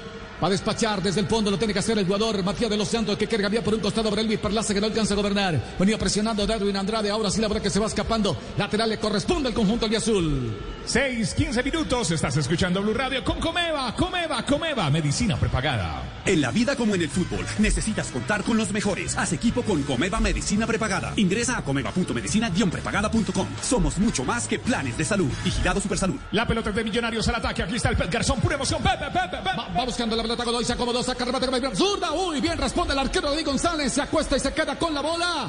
Ya se anuncia el equipo de azul. Responde bien el arquero del conjunto verde y blanco. Primera aproximación, profe, de Diego Godoy, el jugador paraguayo que viene del general Díaz. Le dieron tiempo y espacio, lo intentó, pero la pelota finalmente terminó en la mano del portero David González, que estaba bien ubicado. Aprovechó el retroceso de la defensa del Deportivo Cali, porque le aparecía por izquierda a Bertel, entonces Angulo no sabía si salirle a Godoy o quedarse con el que venía pasando, que era, era Bertel, entonces prefirió el que iba a pasar, porque le ganaba inmediatamente la espalda. Bueno, y se arriesgó al remate, el remate afortunadamente salió sin tanta fuerza y a las manos de González. Con este resultado 0 por 0 entre Cali y Millonarios, ¿cómo está la tabla de posiciones?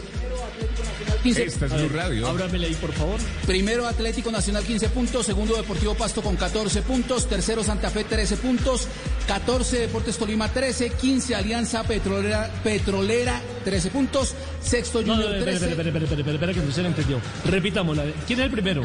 Atlético Nacional 15 puntos.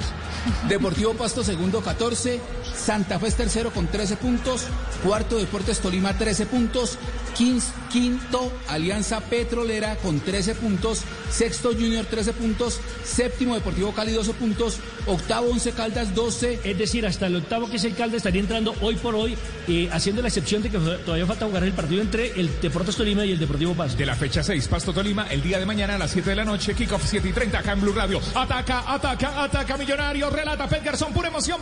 Busca la pelota Arango, la va descargando Iron del Valle, acompaña a Pereira, puede meterle el centro, lo hace balón que viene tomando altura sobre el segundo palo. Buscaba con golpe de cabeza Diego Godoy, aparece libre de marca, balón se va perdiendo a la línea final. La tuvo el paraguayo. Otra aproximación ofensiva del conjunto de los millonarios. Es la segunda aparición de Godoy, no una jugada, profe, que arrancan por derecha con un centro al segundo sector y mire que aparece totalmente solitario el paraguayo. No lo referenció ni el lateral ni un volante del Deportivo Cali por ese sector. Afortunadamente para el Cali, Godoy cabeció mal, sin dirección. porque Angulo se cierra con el hombre que está más cerca del, arco, por, por adentro, y nadie viene, ningún volante, en este caso Vázquez, que es el que tiene que hacer ese recorrido, llega a cubrirle la espalda ante el cierre de Angulo, que poco a poco Millonarios Nelson eh, está como tratando de equilibrar el trámite del juego. Sobre los 18 minutos, posesión de pelota. 47% para el Deportivo Cali, 53% para Millonarios. ¿Buscas una llanta para tu moto con full garantía? Mm, apuesto que no te lo esperabas. Team Zoom, Team Zoom. Los únicos con full garantía, incluyendo golpes y andenazos en Team Zoom, lo tenemos todo. Aplica condiciones y restricciones. ¡Hay tiro de esquina! Es el segundo del partido, el segundo para los azucareros, el Deportivo Cali. Va cobrándose rápidamente por parte de David Ca- Caicedo que va entregando para Andrade. Otra vez para Caicedo. Se acomodó pierna derecha. Le cerraba el ángulo. Bien llegaba oportunamente Matías de los Santos. Interpone balón sobre la banda. Para reponer otra vez desde el costado el conjunto verde y blanco. Andrade hace el llamado. Se toma el tiempo el lateral. Llega también Agustín Palavecino. El que espera por el centro es Andrés Colorado. Al igual que André Balanto. Noble resentido. Se para el partido. Macalister Silva Sí, que Silva. está tendido. Exactamente, por eso el central del partido, el señor Carlos Ortega, viene a revisar qué le aconteció exactamente al jugador del equipo de los Millonarios cuando se detiene el compromiso sobre los 20 minutos de juego. Este es Blue Radio, 6 de la tarde, 18 minutos. Tomémonos un café. El mejor café está aquí. ¿Quién quiere café? Diga yo, yo, yo, yo, yo, yo, yo, yo, yo. Yo, yo, yo, yo, yo, yo. Café Aguila Roja. Colombia está de moda.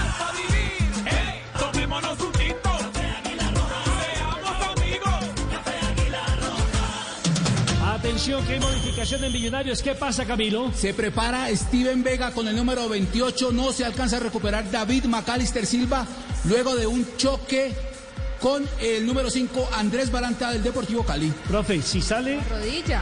sí, está tocado en la pierna izquierda, ¿no? Me parece, que, Parece. la- pa- parece que es la pierna izquierda, parece que es la, la parte posterior. ¿Qué pierde Millonarios, profe, si lamentablemente se tiene que ir David Silva? Y lamentablemente se tiene que ir, eh, Nelson. Sí, ahí vemos que sale en camilla. Parece que es un poco grave. O por lo menos no, no le permite. Sí, yo claro, ma- manejos, experiencia. Él es el conductor natural de, de Millonarios en el último tiempo, independientemente de que esté por un lado o por el otro. Sobre todo en este Millonarios de Gamero, es un jugador que le eleva la posibilidad de generar fútbol. Una lástima para, para Millonarios, que intentaba como equilibrar el juego y lo estaba, intent- lo estaba logrando y bueno, se le va su, su jugador, digamos, más importante en el tema de la creación. Esperemos que sean pocos días. Este es Blue Radio. Bueno, seis meses sin fútbol. Cali, cero. Millonarios, cero. El balón vuelve a rodar y con él las emociones de nuestras competiciones. Di Mayor, el fútbol nos une. Di Mayor, 36 colores en una camiseta. Eso que usted dice es cierto, Juan Pablo. La inactividad, la falta del trabajo físico normal, del desarrollo normal de los entrenamientos puede ocasionar este tipo de lesiones. Marcamos el tiempo. Tiempo, tiempo, tiempo, tiempo de juego. Llegamos a los 20 minutos del partido. Marca, marca, marca, marca, marca, marca. Marcador. Cero tiene el Cali, cero tiene Millonarios. Escucha. Relata. El Pep Garzona. Pura emoción, Pepe. Cerca la bola está. Atención, el Perlaza para cobrar un tiro libre. La falta la cometían sobre Cristian Arango. Quiere jugar mucho más arriba. Impreciso, improductivo. Aparece en la escena David González. Es el arquero del cuadro deportivo Cali. La pone rápidamente en circulación. Menose para dominar. Colorado que acompaña. Ya se va mostrando Balanta al igual que para vecino. Avanza con la pelota Tardán Menoses. Avanza el uruguayo. El hombre que le pone velocidad. Ya lo apura Arango. Quiere jugar por la mitad. Se equivocaba. Por fortuna está allí Colorado para dominar. Jugando mucho más atrás para Caicedo, que es el sacro central. Se va sumando también Darwin Andrade, que acompaña sector izquierdo. Abre el juego para David Caicedo. Enfrentando la marca de Elvis Perlaza. Juega mucho más arriba. Atención. Iba buscando a André Balanta. Quiso meter el centro. La verdad que quedó muy suelta. Aquí la va luchando para vecino. El hombre que la gana. La tiene el acretino. Mira que bien la hizo. Llega hasta la última línea. Quiso meter el centro. Balón al segundo palo. Aquí buscaba con golpe de cabeza Angelo Rodríguez. Llegaba incómodo y el balón se va perdiendo a la línea final. Se acaba de salvar el conjunto de los millonarios. Profe, atención que es un error de uno de los defensores de Millonarios. No sé si es de Los Santos o Vargas, el que intenta controlar la pelota en el área, se la quitan. Aquí está la repetición de ese número 17 de Millonarios. Concretamente es un bola, es Jairo del Valle, quien estaba como defensor. Y finalmente, para vecino, mete un centro al segundo palo y me parece que falló en la definición Angelo. Entre la debilidad defensiva de Iron del Valle y la habilidad en el espacio reducido del chico este palavecino, se generó una situación que hacía rato ya habían pasado minutos que el Deportivo Cali no se acercaba. El, el- el centro, algo pasado, intentó cabecearlo a Ángelo, pero sin la comodidad necesaria para tirarla al arco. Mañana estaremos en la Ciudad Musical de Colombia con Pasto Tolima a través de Ecos del Convey más 790M. 6 de la tarde, 22 minutos. Estás escuchando Blue Radio. Tomémonos un tinto, seamos amigos. Quien quiere café, diga yo, yo, yo, yo, yo, yo, yo. Café Aguilar Roja. Colombia está de moda. Pa' pensar, pa' vivir.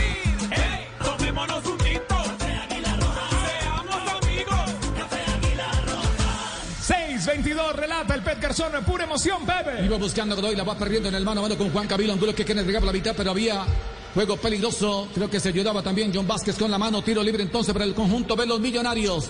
Ya presiona ahora. Es Steven Vega que está fresquito. Tiro libre entonces para el conjunto de azul.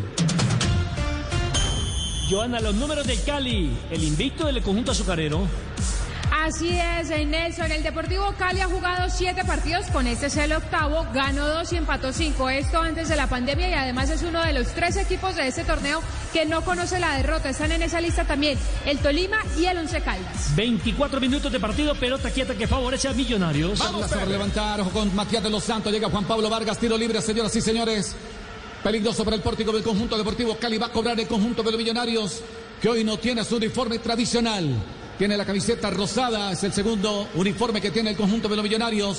Cerca la bola está Elvis Parlaza para cobrar. Pierna derecha es para Matías de los Santos. También está Juan Pablo Vargas. Ojo con el Chicho Arango. Se levanta el centro balón que viene tomando altura. Se interpone primero la cabeza de Agustín Palavecino. El balón que queda flotando. Gana otra vez Palavecino. Había un empujón. La cometía. Aquí Diego Godoy se sanciona la infracción. Hay tiro libre. Va a cobrar la gente del cuadro Deportivo Cali. Dolor en el banco por parte del hombre que acaba de perder millonario de Macalister Silva. Habrá que terminar en la mitad del tiempo, Joana, si podemos conocer cuál es el diagnóstico del departamento médico para conocer exactamente qué fue lo que le aconteció. Lamentable porque es un jugador fundamental en el esquema táctico de Millonarios y el profesor Alberto Gamero. Ahí, ahí vemos en la repetición que se está tomando la parte posterior de la pierna izquierda. Claro, cuando, Sí, cuando intentó bajar la pelota. Claro. Cuando intentó Claro, bajar la pelota con la derecha. Hizo un giro, hizo un giro un poquito brusco y, y- y sintió como algo en sí. Inmediatamente se tocó el isquiotibial de su pierna izquierda. Ataca Millos. La tiene Godoy, ojo que juega por la mitad. Descargó para Vega que viene para acompañar. Va pintando el pase, esperaba para ir a Bin. Lo anticipa, lo tiene que hacer Valente, la va robando. Juega rápidamente ahora para Agustín Palavecino que juega mucho más tarde para John Vázquez que le pone velocidad. Agárrame que me voy, la tiene Vázquez bien. Se anticipa. Juan Pablo Vargas se animó. El hombre que despierta, al igual que Omar Bertel, la tiene que enviar a la línea final. Y tiro de esquina para el Deportivo Cali. El tercero del partido, el tercero para el Deportivo Cali, los azucareros. Ojo que fue un error, profe, de Juan Carlos Pereira, que no, no, no esperó, no se dio cuenta quién estaba al lado de él. Le ganaron la pelota en la mitad de la cancha y le armaron el contragolpe a Millonarios. Pero qué pase, qué, qué improvisación de Palavecino. Ni, ni siquiera la controló. Así como se la había dado Caicedo, que le robó la pelota a, a Pereira, así como venía de primera, se la dio al espacio y para fortuna de Millonario, Bertel hizo un último esfuerzo y le ganó la posición a Vázquez. David Caicedo para levantar el centro con pierna derecha. Espera Menoses. Se levanta la bola, viene tomando altura segundo palo. Algo señalaba el árbitro. Había un empujón, un agarrón. Ojo que ya llama la atención. Allí llegaba Juan Pablo Vargas a referenciar a Ángelo Rodríguez. El costarricense fueron, no recuerdo si alcanzaron a ser compañeros en el Deportes Tolima. Porque Juan Pablo Vargas llegó al cuadro Vinotinto y Oro y eh, en ese momento era el goleador Ángelo Rodríguez del conjunto Vinotinto y Oro y después pasó al fútbol de la MLS. Se repite el tiro de esquina, eh, Pep. Otra vez David Caicedo para levantar el centro con pierna derecha. Sigue esperando Ángelo Rodríguez, al igual que Caicedo. O con Menoses se levanta el centro balón al primer palo. Bien, lo anticipa lo tiene que hacer precisamente Juan Pablo Vargas. Balón que queda flotando. Bien recuperando ahora Agustín Plavecino. Juega mucho más atrás. Hernán Menoses que viene para acompañar. Andrés Balanta que viene acompañando también por ese sector. Al igual que David González. Juega por la mitad. Buen Camilo Angulo para controlar. El hombre que va dominando con pierna derecha. Prefiere cambiar por un costado. Abre juego por el sector izquierdo para Darwin Andrade. Avanza Andrade. Enfrentando la marca por ese sector de Pereira que ya lo persigue. Andrade se animó. Metió el centro templado a la mano del arquero. Cristian Vargas se queda con la bola. Baja un poquito la presión el conjunto de los millonarios. Profe, en este primer tiempo sale más el lateral eh, eh, izquierdo del conjunto deportivo Cali, Darby Andrade, que el mismo Juan Andrade, Camilo Angulo, ¿no? Sí, Angulo está en una posición más intermedia, más de volante, no está recibiendo por el, costado, sino más en, en- en- por el callejón interno y hace gala. Él, él sabe que le pega muy bien a la pelota Nelson y ha, ha generado un par de cambios de frente de 40, 50 metros con una gran precisión. Otra vez la pelota en poder del conjunto deportivo Cali. Andrés Balanta que juega mucho más atrás para Caicedo. Es el hombre que no se complica, la tiene que reventar con piernas zurdas, la saca del campo, va a reponer desde el costado del conjunto de los millonarios. Se toma el tiempo Elvis Perlaza, por ahora igualan 0-0 Cali Millonarios. Comeva, Comeva, Comeva. En la vida como en el fútbol, necesitas contar con los mejores. Haz equipo con Comeva Medicina Prepagada. Ingresa a comeva.medicina-prepagada.com. Somos mucho más que planes de salud. Vigilado Supersalud. Ataca, ataca, ataca, ataca, ataca. El conjunto de los millonarios, atención, iba buscando aquí, iba mostrándose por ese sector ahí donde el Valle, llegaba también Juan Carlos Pereira, pedían una falta, dice el árbitro que no, bien, atento a rechazarlo, tiene que hacer Caicedo, llegaba también para sumarse por ese sector Darwin Andrade, otra vez para reponer el conjunto de los millonarios, Perlaza hacer el saque de manos. Está en evolución. Matías de los Santos para dominar. Es el hombre que toma la iniciativa. Es el zaguero central. Por parte del equipo de Millonario. Juega mucho más arriba. El hombre que la va soltando rápidamente en dirección de Pereira. Que va combinando con Iron del Valle. Se animó, metió al centro. Buscaba aquí con golpe de cabeza. Y el balón se va perdiendo por encima del horizontal. Llegaba el Chicho Cristian Arango. Llegó mal perfilado y el balón que se engloba demasiado se salvó el Cali. Sin lugar a dudas, le permitió al Cali levantar la pelota sobre el sector derecho y mire que a espalda de uno de los zagueros centrales apareció el Chicho Arango. Le faltó un poquito más de suerte en el testarazo, en el cabezazo para clavar la pelota en el fondo de la red. Y aquí aprietan la salida del portero del Deportivo Cali, David González. Aquí se equivocaba David González, precisamente el tiro de esquina entonces para Millonarios. Tiro de esquina. Este es el cuarto del partido, el primero para Millonarios. Va a cobrarse por parte del conjunto azul. Elvis Perlaza para levantar con pierna zurda. Es para el cabezazo Matías de los Santos. También llega Juan Pablo Vargas. O con Iron del Valle. Se va sumando Godoy. Finalmente es el que va a cobrar con pierna zurda. Simplemente hace una señal. O con Bertel que puede sorprender. Espera el Chicho Arango. Se al centro. Viene cerrado. Obin para ganar con golpe de cabeza. La tiene que evacuar otra vez. André Balanta la saca del terreno. Se repita la historia por parte del equipo de los Millonarios. Tiro de esquina. El quinto del partido, el segundo para Millonarios.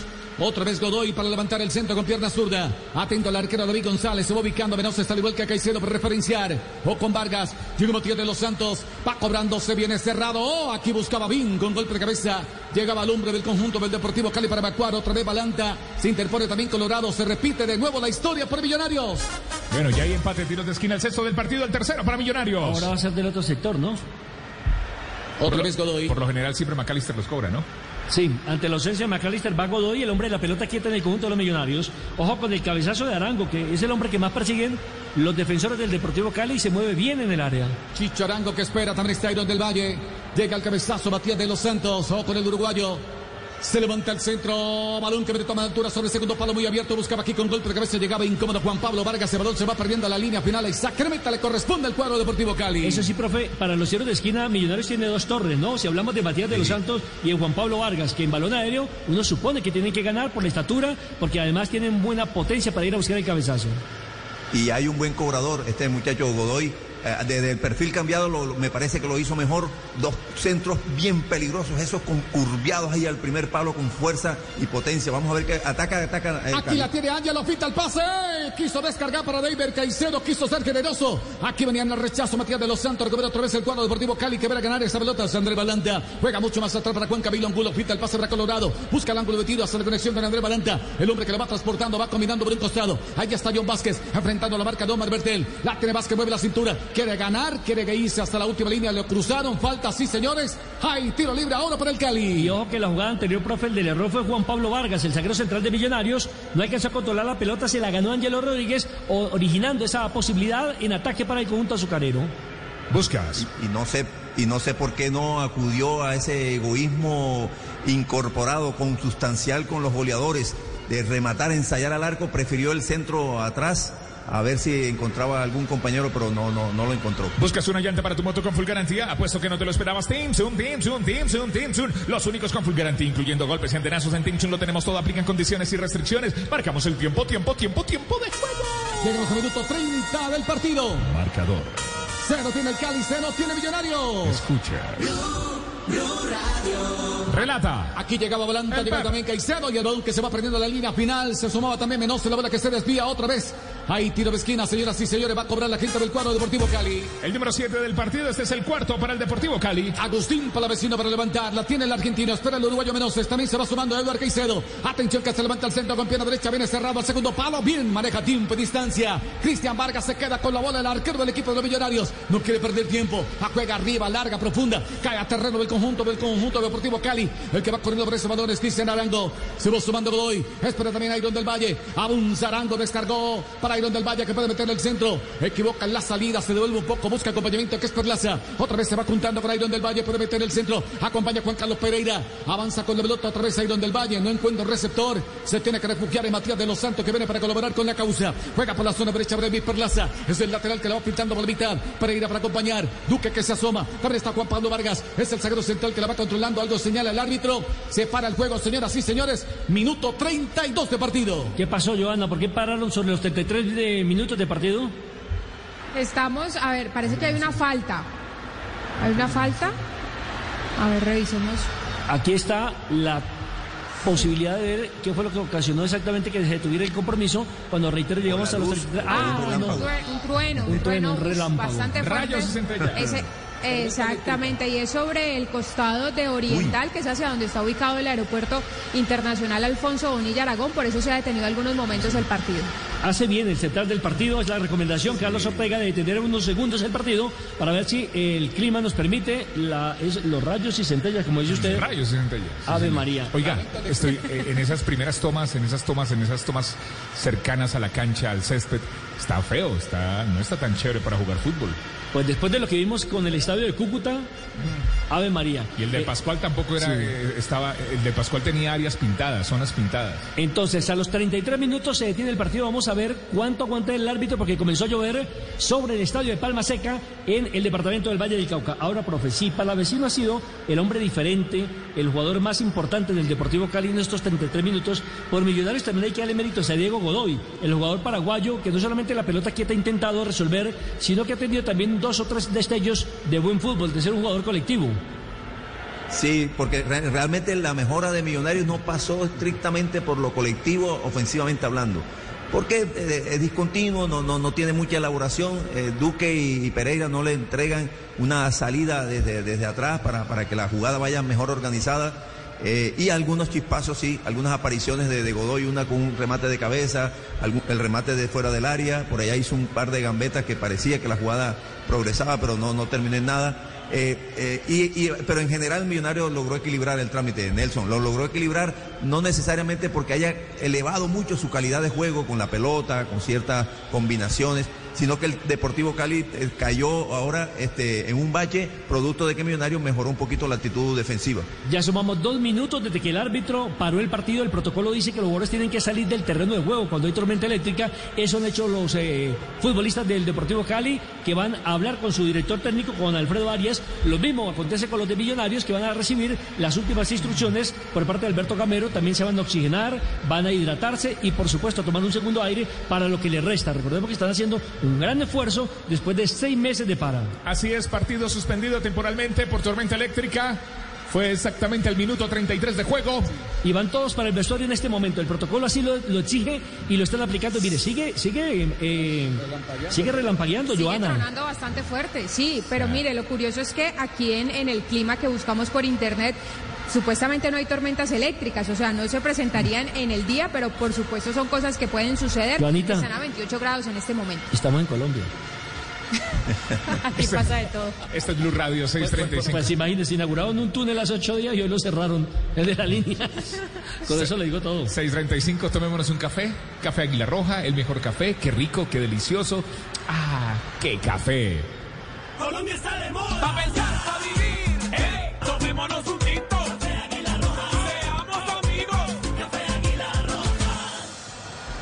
Aquí estamos viviendo el fútbol. Otro dato de Palavecino. A esta hora, cuando recordemos que el partido se suspendió sobre los 33 minutos por tormenta eléctrica en Palma Seca.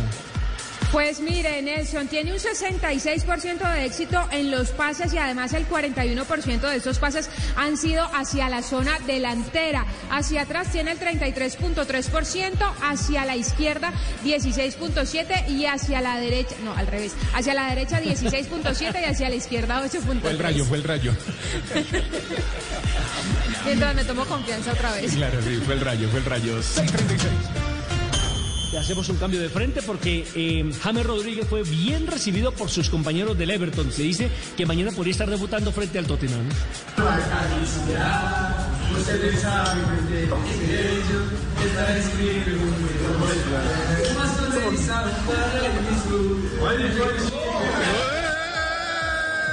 Lo pusieron a cantar, traduzca Juan Pablo. Sí, estaba, estaba cantando. Sí, esa, esa es como, como la bienvenida, ¿no? Que le, que le ponen una penitencia. Al hombre le tocó cantar.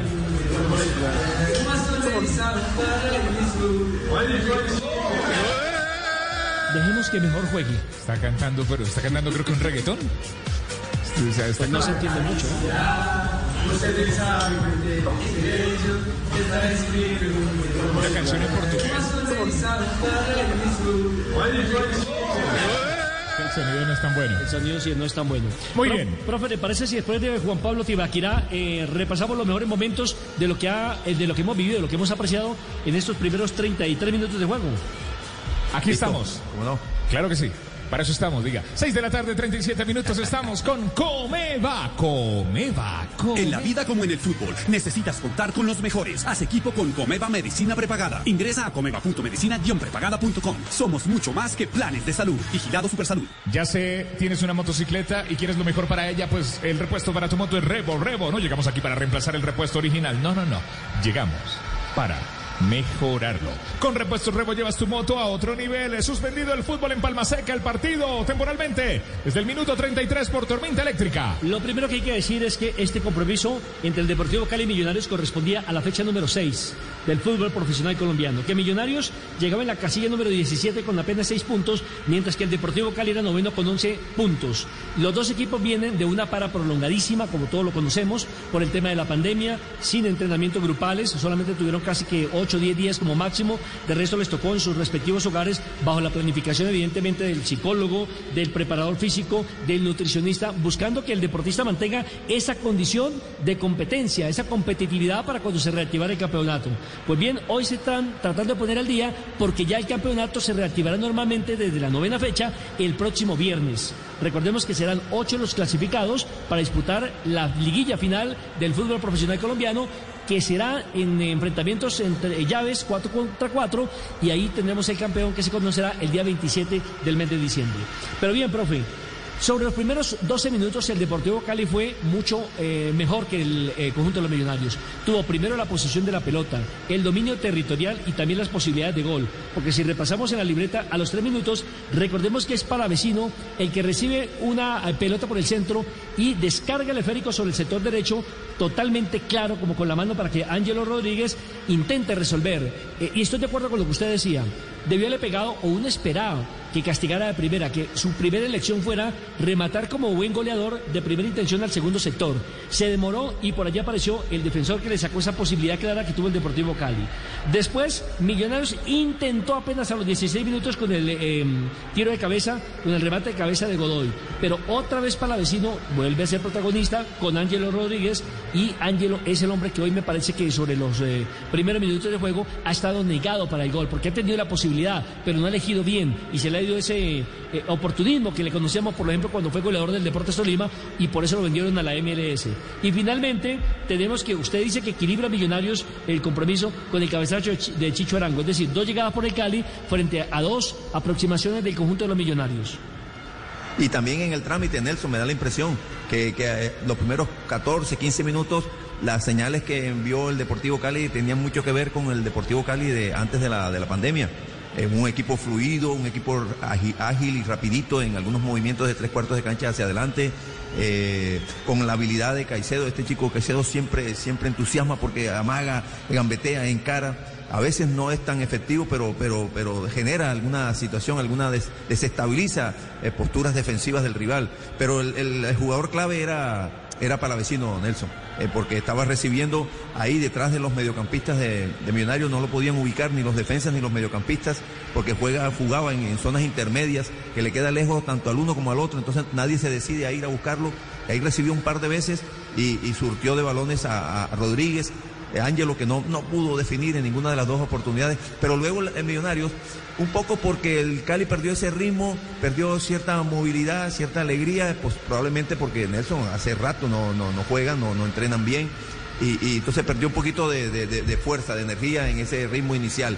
Y el Millonarios, sin, sin elevar mucho la calidad del juego colectivo, porque realmente nunca la ha elevado, eh, bueno, empezó a, tener como más presencia, a quitar más la pelota, a interrumpir y las apariciones, dos o tres esporádicas de, de Godoy, me permiten decir que hasta los treinta y pico minutos que se acaba de, de detener el, el juego momentáneamente, yo creo que el trámite termina siendo este, parejo.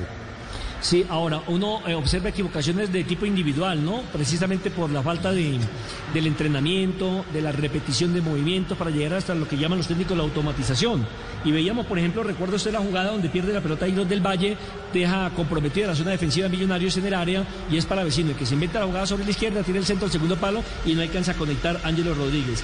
Y en otra, ya sobre el minuto 30 aproximadamente llega la oportunidad también de gol para el Deportivo Cali en una equivocación del zaguero central de Juan Pablo Vargas, que es un jugador espigado, no es tan rápido, lo mismo que los Santos, son muy grandotes los dos zagueros centrales, pero se me antoja que por momentos son lentos. Cometió un error y tampoco pudo cobrar el Deportivo Cali. Es decir, que esos errores individuales, usted, usted que es técnico de fútbol sabe, eh, que se puede presentar por la falta de sincronización, la falta de entrenamiento, de volumen de entrenamiento, de número de unidades de entrenamiento. Claro, por supuesto. El entrenamiento existe justamente para eso, para ir perfeccionando.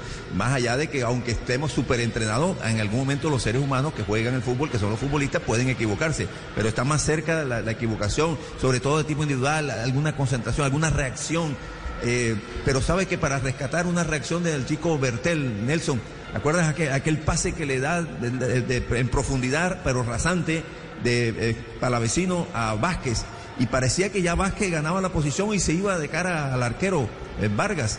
Bueno, hizo una última, un último esfuerzo y aceleró en el último tramo y terminó sacándole la pelota en una jugada que también parecía que iba a convertirse en jugada de, peligrosa de gol. Sin lugar a dudas. Recordemos también, profe, que Millonarios se quedó muy temprano con 10 hombres, tuvo que hacer la primera modificación ante la salida de David Macalister Silva por un problema en la eh, pierna izquierda, en la parte posterior de la pierna izquierda. Eh, al parecer sería como, como, que, como un tirón que sufrió el jugador en el momento que fue a hacer contacto con la pelota y le tocó obligado al técnico Alberto Camero a ingresar a Steven Vega, que todavía no se ha montado, no se ha mostrado, que alcanzó a jugar pues, eh, escasamente que 6, 7 minutos después de lo que fue la salida de David Macalister Silva, antes de que el partido se parara. Que entre otras cosas, profe, se suspende temporalmente porque sigue cayendo agua en el estadio de Palma Seca, ¿o no, Joana? Nelson, y, y está cayendo granizo en este momento en Palma Seca, así que vamos a tener que esperar un muy buen rato a que se reanude el partido. Decía mi abuela, tras de cotudo con paperas, pandemia. Gordo y poco- con papel. Sí, no, María. ¿O, o qué decía su abuelita, profe? Y lo otro, si, aunque escampe, eh, si sigue la, la tormenta, ese es, lo- ese es el peligro, la tormenta. Y además es lo que limita y, y asusta a todos, ¿no?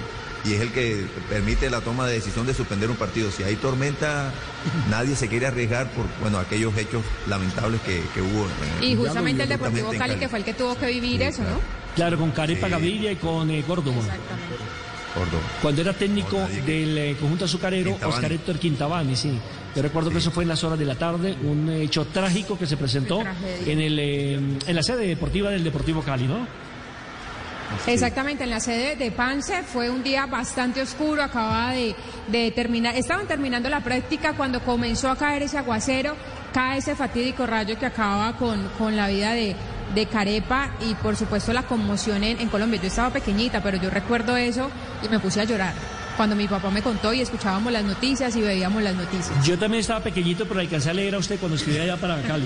Eh, Joana, a propósito, ¿cuál es el historial entre el Deportivo Cali y Millonarios? Pues mire, Nelson, son 265 partidos que por liga con este 266.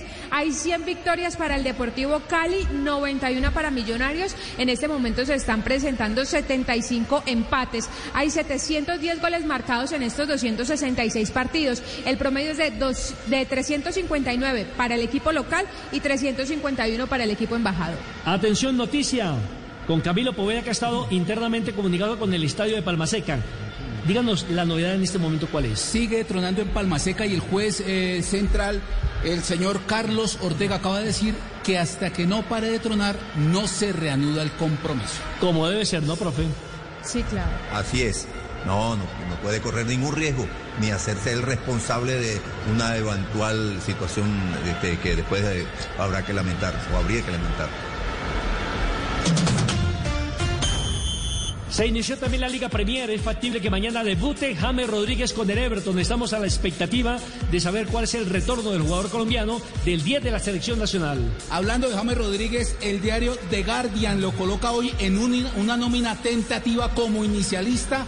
James Rodríguez al lado de Alan y Docouré.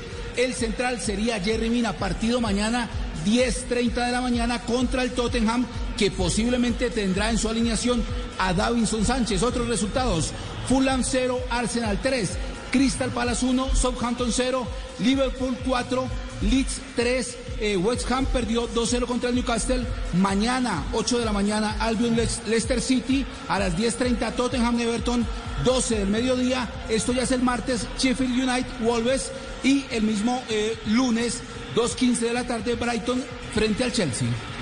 Esos son los resultados entonces de la primera fecha de la Liga Premier. Atentos todos entonces para ver el debut de James Rodríguez. Esperamos que cuente con la bendición de Ancelotti y que el jugador esté sensible con esa zurda maravillosa que tiene a través de las jugadas excepcionales que le conocemos y también su potencia en la media distancia. Estadísticas del Deportivo Cali enfrentando a Gamero. ¿Cómo le ha ido, Joana? Pues mire, Nelson, eh, recordemos que Alberto Gamero dirigió en 22 partidos a Boyacá Chico, a Águilas 1 y a Tolima 17. Estoy enfrentando, por supuesto, al Deportivo Cali. Son en total 40 juegos. Hay 13 victorias del Deportivo Cali y 15 para el técnico Alberto Gamero. Se han presentado además 12 empates. El Deportivo Cali le ha marcado al técnico en 62 oportunidades y los equipos de, Gamero en 54 oportunidades al Deportivo Cali. Son 6 por Copa y 34 por la Liga Colombiana. 6 de la tarde, 48 minutos, suspendido el compromiso entre el Deportivo Cali y Millonarios cuando iban 0 por 0, minuto 33. Una tormenta eléctrica hizo que el central del partido, el señor Carlos Ortega, tomara la determinación de suspender, reiteramos temporalmente, este compromiso. Sigue lloviendo, sigue cayendo granizada en el estadio de Palma Seca y todavía no sabemos exactamente a qué hora vamos a reiniciar un compromiso que tuvo ya emociones en los primeros 33 minutos, pero que el marcador seguía 0 por 0. Comeva, medicina prepagada. En la vida como en el fútbol, necesitas contar con los mejores. Haz equipo con Comeva Medicina Prepagada. Ingresa a comeva.medicina-prepagada.com. Somos mucho más que planes de salud. Vigilado Supersalud. Escucha Blue Radio, estamos eh, con el fútbol, nos estamos poniendo al día con la Liga B de Play, partido de la fecha 2, Cali Millonarios, por el momento suspendido eh, por tormenta eléctrica desde el minuto 33. Sí. Recordemos entonces que mañana tendremos Pasto frente al Deportes Tolima. También tuvo inconvenientes el Vinotinto y Oro para poder llegar a Pasto. ¿Cuál, cuál es la historia, Joana? Eh, bueno, el Deportes Tolima eh, iba a salir hacia la ciudad de Pasto justamente, pero el aeropuerto de la ciudad de Ibagué, el de Perales, está, lo cerraron. Esto por temas de seguridad, así que el equipo Vinotinto y Oro tuvo que trasladarse hasta Flandes, está ubicado más o menos a una hora, hora y media de eh, Ibagué. Desde allí tomó un vuelo charter a las 2 de la tarde para poder llegar a la ciudad de Pasto, donde recordemos va a jugar mañana el partido de la Liga Colombiana. Sí, recordemos que fueron 19 jugadores, ¿no? Los que tuvieron que viajar en ese charter, los otros siete, para completar la delegación de los 26 del, del Deportes Tolima, vinieron de la capital de la República y de aquí tomaron un avión rumbo a la ciudad de Pasto. Noticias que tienen que ver con el deporte nacional e internacional. ¿Qué ha pasado con Oscar Tunjo en Magnicur? ganador de la carrera de la primera carrera del campeonato GT World Challenge Silver Cup en el circuito de Mangui, Mangui Cours en Francia. Pero escuchemos a Tunjo, ¿qué es lo que dijo? aquí en Magnicur, después de una carrera muy difícil, eh, partimos quintos en la categoría, logré recuperar varias posiciones al inicio, entregarle el auto a mi compañero primero y al final alzarnos con la victoria. Así que eh, muy felices con el resultado, quiero agradecerle a Dios, a mi familia, a todos mis patrocinadores que hacen esto posible, eh, a mi equipo Toxport Mercedes AMG y quiero también dedicárselo a todos los colombianos que estamos pasando por un momento difícil y estemos unidos, el deporte nos une y este tipo de cosas son para todos ustedes. Oscar Tunjo, triunfador entonces en el automovilismo mundial en Magny-Cours, haciendo una extraordinaria carrera y ganándola en su reaparición después de la pandemia, donde ha tenido, tuvo incluso inconveniente porque se le quemó el motor del carro hace exactamente 15 días y por eso tuvo que reacondicionarse nuevamente con su escudería, con Mercedes AMG, para poder volver a ser competitivo. A propósito, Joana, ¿cuál es la campaña del Deportivo Cali en este semestre? cuando recordemos que había jugado cinco, seis partidos antes de lo que será, seis, siete partidos para ser más exactos, antes de este compromiso frente a Millonarios. Pues mire, Nelson, en la primera fecha el Deportivo Cali visitó a Bucaramanga, le ganó dos goles por cero. En la segunda jornada jugó con el Junior, el reciente campeón de la Superliga que le ganó anoche al América de Cali, igualaron cero por cero. Después fue a visitar a Patriotas en la ciudad de Boyacá, también cero por cero. En su casa venció al América de Cali en el clásico dos goles por uno. Después, en la quinta fecha, fue a visitar a Nacional, ahí igualó dos por dos. En la jornada número siete, igualó uno por uno con América, el segundo segundo clásico, ya lo jugó en el estadio Pascual Guerrero. Y el último partido que jugó por la liga fue por la jornada número 8, donde igualó 2 por 2 con el Pereira. ¿Y cuál es la campaña de Millonarios? La campaña de Millonarios, eh, el primer partido, lo, uy, acá se me perdió. El primero creo que empató con eh, Cúcuta uno por uno. El primer partido, sí señor, de Millonarios, empató, no, perdió contra el Deportivo Pasto 2 por 1. En la- esa fue la, la primera fecha. La segunda fecha de Millonarios. Ahí sí empató con Cúcuta, uno por uno. Empató con, con Cúcuta en el General, General Santander uno por uno. Esta fue la segunda fecha del fútbol profesional colombiano. La tercera fecha eh, del club embajador empató dos por dos contra la Equidad en el estadio Nemesio Camacho, el Campín. Eh, fue la tercera fecha, la cuarta, perdón. Eh, es para Millonarios. Perdió 4 por 1 contra Jaguares eh, de visitante. La quinta fecha la quinta Le fecha. ganó 2-1 a Boyacá Chico. Le ganó 2-1 a Boyacá Chico. La sexta fecha es este partido aplazado que estamos jugando y en la séptima empató 0-0 con Santa Fe. Siete fechas ha jugado Millonarios, puesto 17 en este momento en la tabla de posiciones. Profesor, profesor Castel, eh, primero que todo le voy a dar ahí eh, un chancecito para que usted se desahogue y disfrute y nos cuente cómo fue el recibimiento hoy al Junior de Barranquilla, el campeón de la Superliga, después de lo que fue el partido frente al América. Sí, sí, siempre hay este, eh, grupos de los fanáticos, ¿verdad? Más cercanos y, más bullosos que acompañan este tipo de triunfo, pero bueno, entre, el cuidado que hay que tener por la situación actual y cierta tranquilidad con la que este, llegó el equipo desde, desde su cuerpo técnico, que entienden que, que sí, que claro, que había que celebrar y, y cuando uno gana ah, hay que explotar de felicidad, pero entienden que esto está pe- empezando apenas, que estos dos partidos le, le vienen bien, obviamente, de paso ganaron un título, pero le vienen bien para ir tomando algunas este, señales tácticas, para ir mejorando un poquito el funcionamiento previo a lo que viene, porque para el Junior viene el torneo colombiano y sobre todo la Copa Libertadores en donde está en desventaja Nelson. Acuérdate que, que no ha ganado, perdió sus dos primeros partidos contra el Flamengo y contra el este, eh, eh, Independiente del Valle en Ecuador. Juega, le toca ir a, Guayaquil a jugar contra el Barcelona de, Ecuador. Así que va, va, va, este, eh, incluso lo había dicho antes, Nelson, antes de los dos partidos, que, que bienvenido estos dos partidos para mirar eh, eh, comportamientos individuales, para ir mirando el funcionamiento, a ver a qué equipo le apunta con miras a lo que, a, a lo que viene. Pero obviamente este, no va a despreciar ni a menospreciar, ni más faltaba eh, el logro, porque además tuvo este, un buen funcionamiento anoche, eh, contrario a lo que había hecho en Barranquilla. El día martes, anoche en el primer tiempo especialmente, fue, fue mucho más que, que el América. Claro, y sobre todo, profe, el golpe anímico, ¿no? Que sirve, que motiva, Hombre, que evoluciona mucho eh, supuesto. eh, en la mente del jugador para afrontar Copa Libertadores de América, donde necesitamos que los equipos colombianos vuelvan a ser protagonistas, porque hace rato, hace rato que no pasamos incluso de la primera ronda, ¿no? Y en esta ronda tampoco, bueno, el América logró un triunfo en Chile, si mal no recuerdo, es que ya hace tanto tiempo que, que- que ya no recuerdo, pero eh, yo creo que, que había, le había ganado a- al equipo chileno, me, a- me acuerdo con un golazo de, fuera del área de, de Ureña, ¿no? Exactamente, sí, dos goles. eh, Sí, sí, sí. ¿no?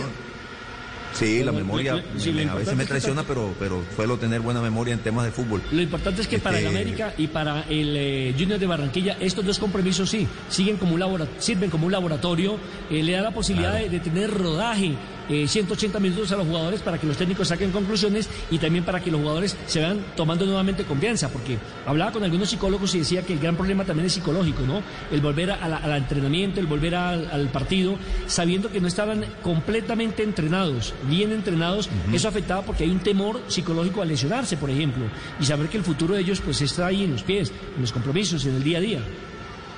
Y no hay nada, eh, este, Nelson, que le viene bien al, jugador que previo a la competencia oficial haber tenido la posibilidad de hacer tres, cuatro o hasta cinco partidos amistosos.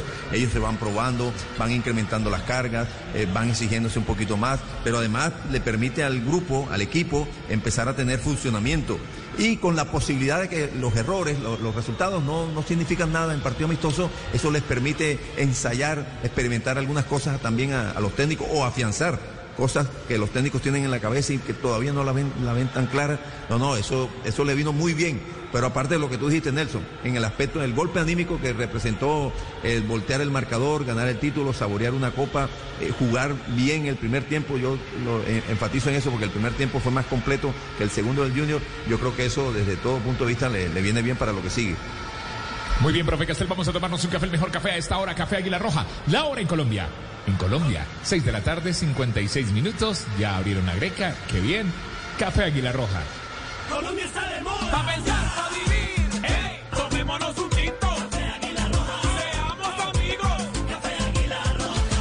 Nosotros siempre sobre ruedas con Team Zoom, Team Zoom, Team Zoom, Team Zoom, Team Zoom, Team Zoom, Team Team Team Team Team Zoom. Buscas unas llantas para tu moto con full garantía, puesto que no te lo esperabas. Team Zoom. Los únicos con full garantía, incluyendo golpes y antenazos. En Team Zoom lo tenemos todo. Aplica en condiciones y restricciones. Team Zoom. El relato es del Pet Garzón. El partido suspendido por tormenta eléctrica. El balón vuelve a rodar. Y con él las emociones de nuestras competencias. Di Mayor. El fútbol nos une Di Mayor 36 colores en una camiseta. Galatasaray penaltı kazandı değerli izleyiciler. Geldi Falcao. Galatasaray 1-0 öne geçiyor. Gaz erken bir gol. Galatasaray Falcao ile öne geçti. El mundo del fútbol se fijó hoy en Falcao García. Se reacondicionó el Tigre, marcó dos goles en la victoria del Galatasaray y hoy por hoy las portadas de los principales diarios del mundo a nivel deportivo hablan del buen trabajo del colombiano. El colombiano fue calificado con 8.5, jugó 87 minutos, dos goles, una asistencia, realizó 29 toques con el balón, ejecutó 10 pases con una efectividad de 100%, ganó tres duelos aéreos, cometió tres faltas. El próximo partido del Galatasaray es el jueves 17 a las 11 de la mañana frente al Nefchi por la segunda ronda de clasificación de la Europa League y por la Superliga Turca jugará el próximo domingo a las 11 de la mañana frente al Istanbul. ¿De dónde es el Nefchi? Ya le digo, De Azerbaiyán, señor. ¿Azerbaiyán? Sí, señor. Capital de Azerbaiyán. La, la verdad nunca lo había escuchado. Hoy me tocó entrar a averiguar quién era el rival, cuál era el posible rival del equipo de Falcao García en esa Liga Europa, en donde clasificó por carambola, porque recordemos que por puntos estaba eliminado eh, totalmente el equipo eh, de Galatasaray, pero hubo un problema con otros los equipos que estaban por encima, lo descalificaron y por eso tuvo el chance de volver a, torneos internacionales el equipo de Falcao García que se está recuperando en forma en la forma futbolística y sobre todo a nivel de lesiones. Muy bien, Nelson. 6 de la tarde, 59 minutos. Salieron los árbitros, eh, miraron, eh, observaron qué estaba pasando con la cancha, si estaba lloviendo fuerte, si hay truenos. Recordamos que paramos el partido en el minuto 33, se jugarían 12 más. Y la adición, y la adición, no sabemos cuánto es, pero el juego va a regresar aquí en Palma Seca. Los eh, jugadores ya están en la boca túnel, se saludan de nuevo los de Millonarios y el Deportivo Cali. Ya salió Gamero. El central Carlos Ortega está en este momento hablando con los capitanes de campo para tomar la determinación. Entonces, si se juega o no. Eh, Joanita, usted que está ahí mucho más cerca, eh, ¿qué apreciación tiene? Pues mire, ya están saliendo nuevamente a la cancha, justamente como usted lo dice, se reunieron los capitanes con el central del partido y han eh, retomado entonces su regreso al terreno de juego. En breves minutos entonces esta- estaremos nuevamente comenzando este partido. Exactamente, ya los jugadores pisan el terreno de juego, van a comenzar a orientarse si te necesitan tacón corto, tacón largo, profe, usted que es especialista en, ma- en esa materia. Pero, pero da la impresión de que la ca- cancha no se haya dañado así en exceso por el tema de la, del agua. Me da la impresión así a simple vista, ¿no? Desde lejos, habría que verla desde adentro, pero da la impresión que no hay charcos, que no se acumuló aguas así en, en distintos sectores. No, no, o sea, está apta para jugar. Y como también da la impresión de que la tormenta eh, se acabó, o sea, ya no hay más, más, Eso fue, más rayos. eso fue lo que salieron a revisar ellos. Si había Claro. rayos, tormenta. Esta, cancha tiene muy buen desagüe, ¿no? Y ahorita, pues, Ah, eh, bueno. mientras estábamos en la tormenta, había una persona la encargada de, del mantenimiento del césped, justamente ayudando al desagüe de la cancha. Ahora, profe, le hago una pregunta. ¿Qué debe hacer este equipo? Ah, bueno, ahí está la respuesta. Se está reactivando ya, ¿no? Eh, haciendo una etapa de calentamiento, de volver a ponerse a puesta, como lo llaman ahora los preparadores físicos, entre más o menos 7, 8 minuticos, para que el músculo vuelva a activarse, ¿no? A calentarse. Y no, no, no es lo ideal, el jugador no, no aspira, y ni el preparador aspira a que ocurran estas cosas, que hayan esas este, intermitencias en, en los ritmos de- de- del partido. Pero, pero bueno, si se presenta, pues como en esta ocasión, hay que reactivar otra vez, hay que poner un poquito otra vez a tono el músculo para lo que viene, para el esfuerzo que viene. ahí sí como diciendo, tras de todo con paperas, porque vienen de, una, de un periodo larguísimo de inactividad. Tratan de ponerse a tono para volver a un partido y sucede este tipo de situaciones que no estaba en el presupuesto absolutamente de nadie. Como dice eh, nuestra compañera Joana, no había presupuesto de tormenta, por lo menos eh, eh, el ideal no lo había anunciado y se nos vino, pero con todo, porque hubo granizada, lluvia fuerte, tormenta eléctrica. Los árbitros, mire que también están en la etapa de calentamiento, de puesta a punto, para evitar precisamente una lesión, porque no solamente hablemos del jugador, a veces nos olvidamos que los árbitros también hacen parte del protagonismo de un partido. Eh, y bueno, eh, Un eh, poquito, Nelson, el, calentamiento, un poquito de los de antes, de hace ya un rato, que se calentaba así, ¿no? De su época. árbitros ahí vi- Tam- También se calentaba con pomada. Una pomada especial. Yo, yo salí, les Yo llamaba salí. eso. Sí, sí. Y linimento, ¿se acuerda, profe? Sí, claro, claro. Muy bien, siete. Siete de la noche, dos minutos. Mañana, la tardeada, después de Estadio Blue a las 5 de la tarde. Me va a escuchar a Dago García, me va a escuchar a Juan Uribe, me va a escuchar a Jorge Alfredo Vargas. Mañana, a las 5 de la tarde, la tardeada. Hoy no hubo tardeada porque hay fútbol, el partido suspendido. Hoy ya los hoy muchachos hicimos el calentando. Pero mañana regresa la tardeada. Mañana escuchamos todos a Dago, a Juana, eh, a todo este equipo de la tardeada. Mañana la vamos a pasar bien. Mañana tarde de domingo después de Estadio Blue. Siete, dos minutos. Así como tienen que calentar los jugadores, tiene que calentar el narrador. Pep Garzón, pura emoción. Ya llegó. Regresó. Sí, señor, aquí Estaba en el camerino. Muy bien, se va a el Yodosalín en la garganta, ¿no? Así es, señoras y señores. Minuto 33, que fue donde prácticamente se tuvo que suspender el juego por la tormenta eléctrica aquí en el Monumental de Palmaseca. Ya están los protagonistas, ya están los jugadores del cuadro deportivo Cali, siguen calentando los hombres de Millonarios. Antes de ingresar, lo propio hace la terna arbitral, allí encabezado por Carlos Ortega de Bolívar. Eh, a propósito, profe, ¿usted se acuerda quién llevaba la pelota en el momento que se suspendió el partido? En el momento que se suspendió el partido, no, no lo recuerdo. Millonarios, no Millonarios. El árbitro. Mi- Millonarios, estaba atacando a Millonarios sobre la parte alta de la pantalla para los que están observando el partido y eh, parte superior. Y en ese momento fue que aparecieron los rayos y centellas y entonces el árbitro paró el partido. Entonces, ¿cómo lo tiene que reanudar? Con balón a tierra, ¿no? Sí. Ya entran a la cancha, ya el árbitro se acomoda el cronómetro de nuevo, los jugadores hablan con él. Eh, estamos en disposición para seguir este encuentro, este juego. Árbitro, con el balón en la mano, en su mano derecha, lo pasa a la izquierda. Da Eso, indicaciones eso. a los jugadores. Nárrese todo eso, hágale. Da indicaciones a los jugadores. ¿Qué hubo, papá? Que estoy, estoy tomando aire. que me narro. Balón a tierra, señoras y señores. El relato aquí es del Pep Garzón. Pura emoción, Pep. Ahí está el árbitro Carlos Ortega de Bolívar. Muy cerca está John Duque, el capitán del conjunto de los millonarios, balón a tierra. Allí lo va referenciando Ángelo Rodríguez, le, le dice a Ángelo que se retire porque el balón le corresponde al equipo de los millonarios. Vamos a ver la pelota del equipo azul. Señoras y señores, balón a tierra. Ya se reinicia el juego. Aquí Monumental de Palma Seca por ahora igualan. Deportivo Cali Millonarios 0 por 0. Para salir defensivamente. Matías de los Santos para controlar. El hombre que la va transportando. Pierna derecha quiere meter un pase profundo. Buscaba Pérez.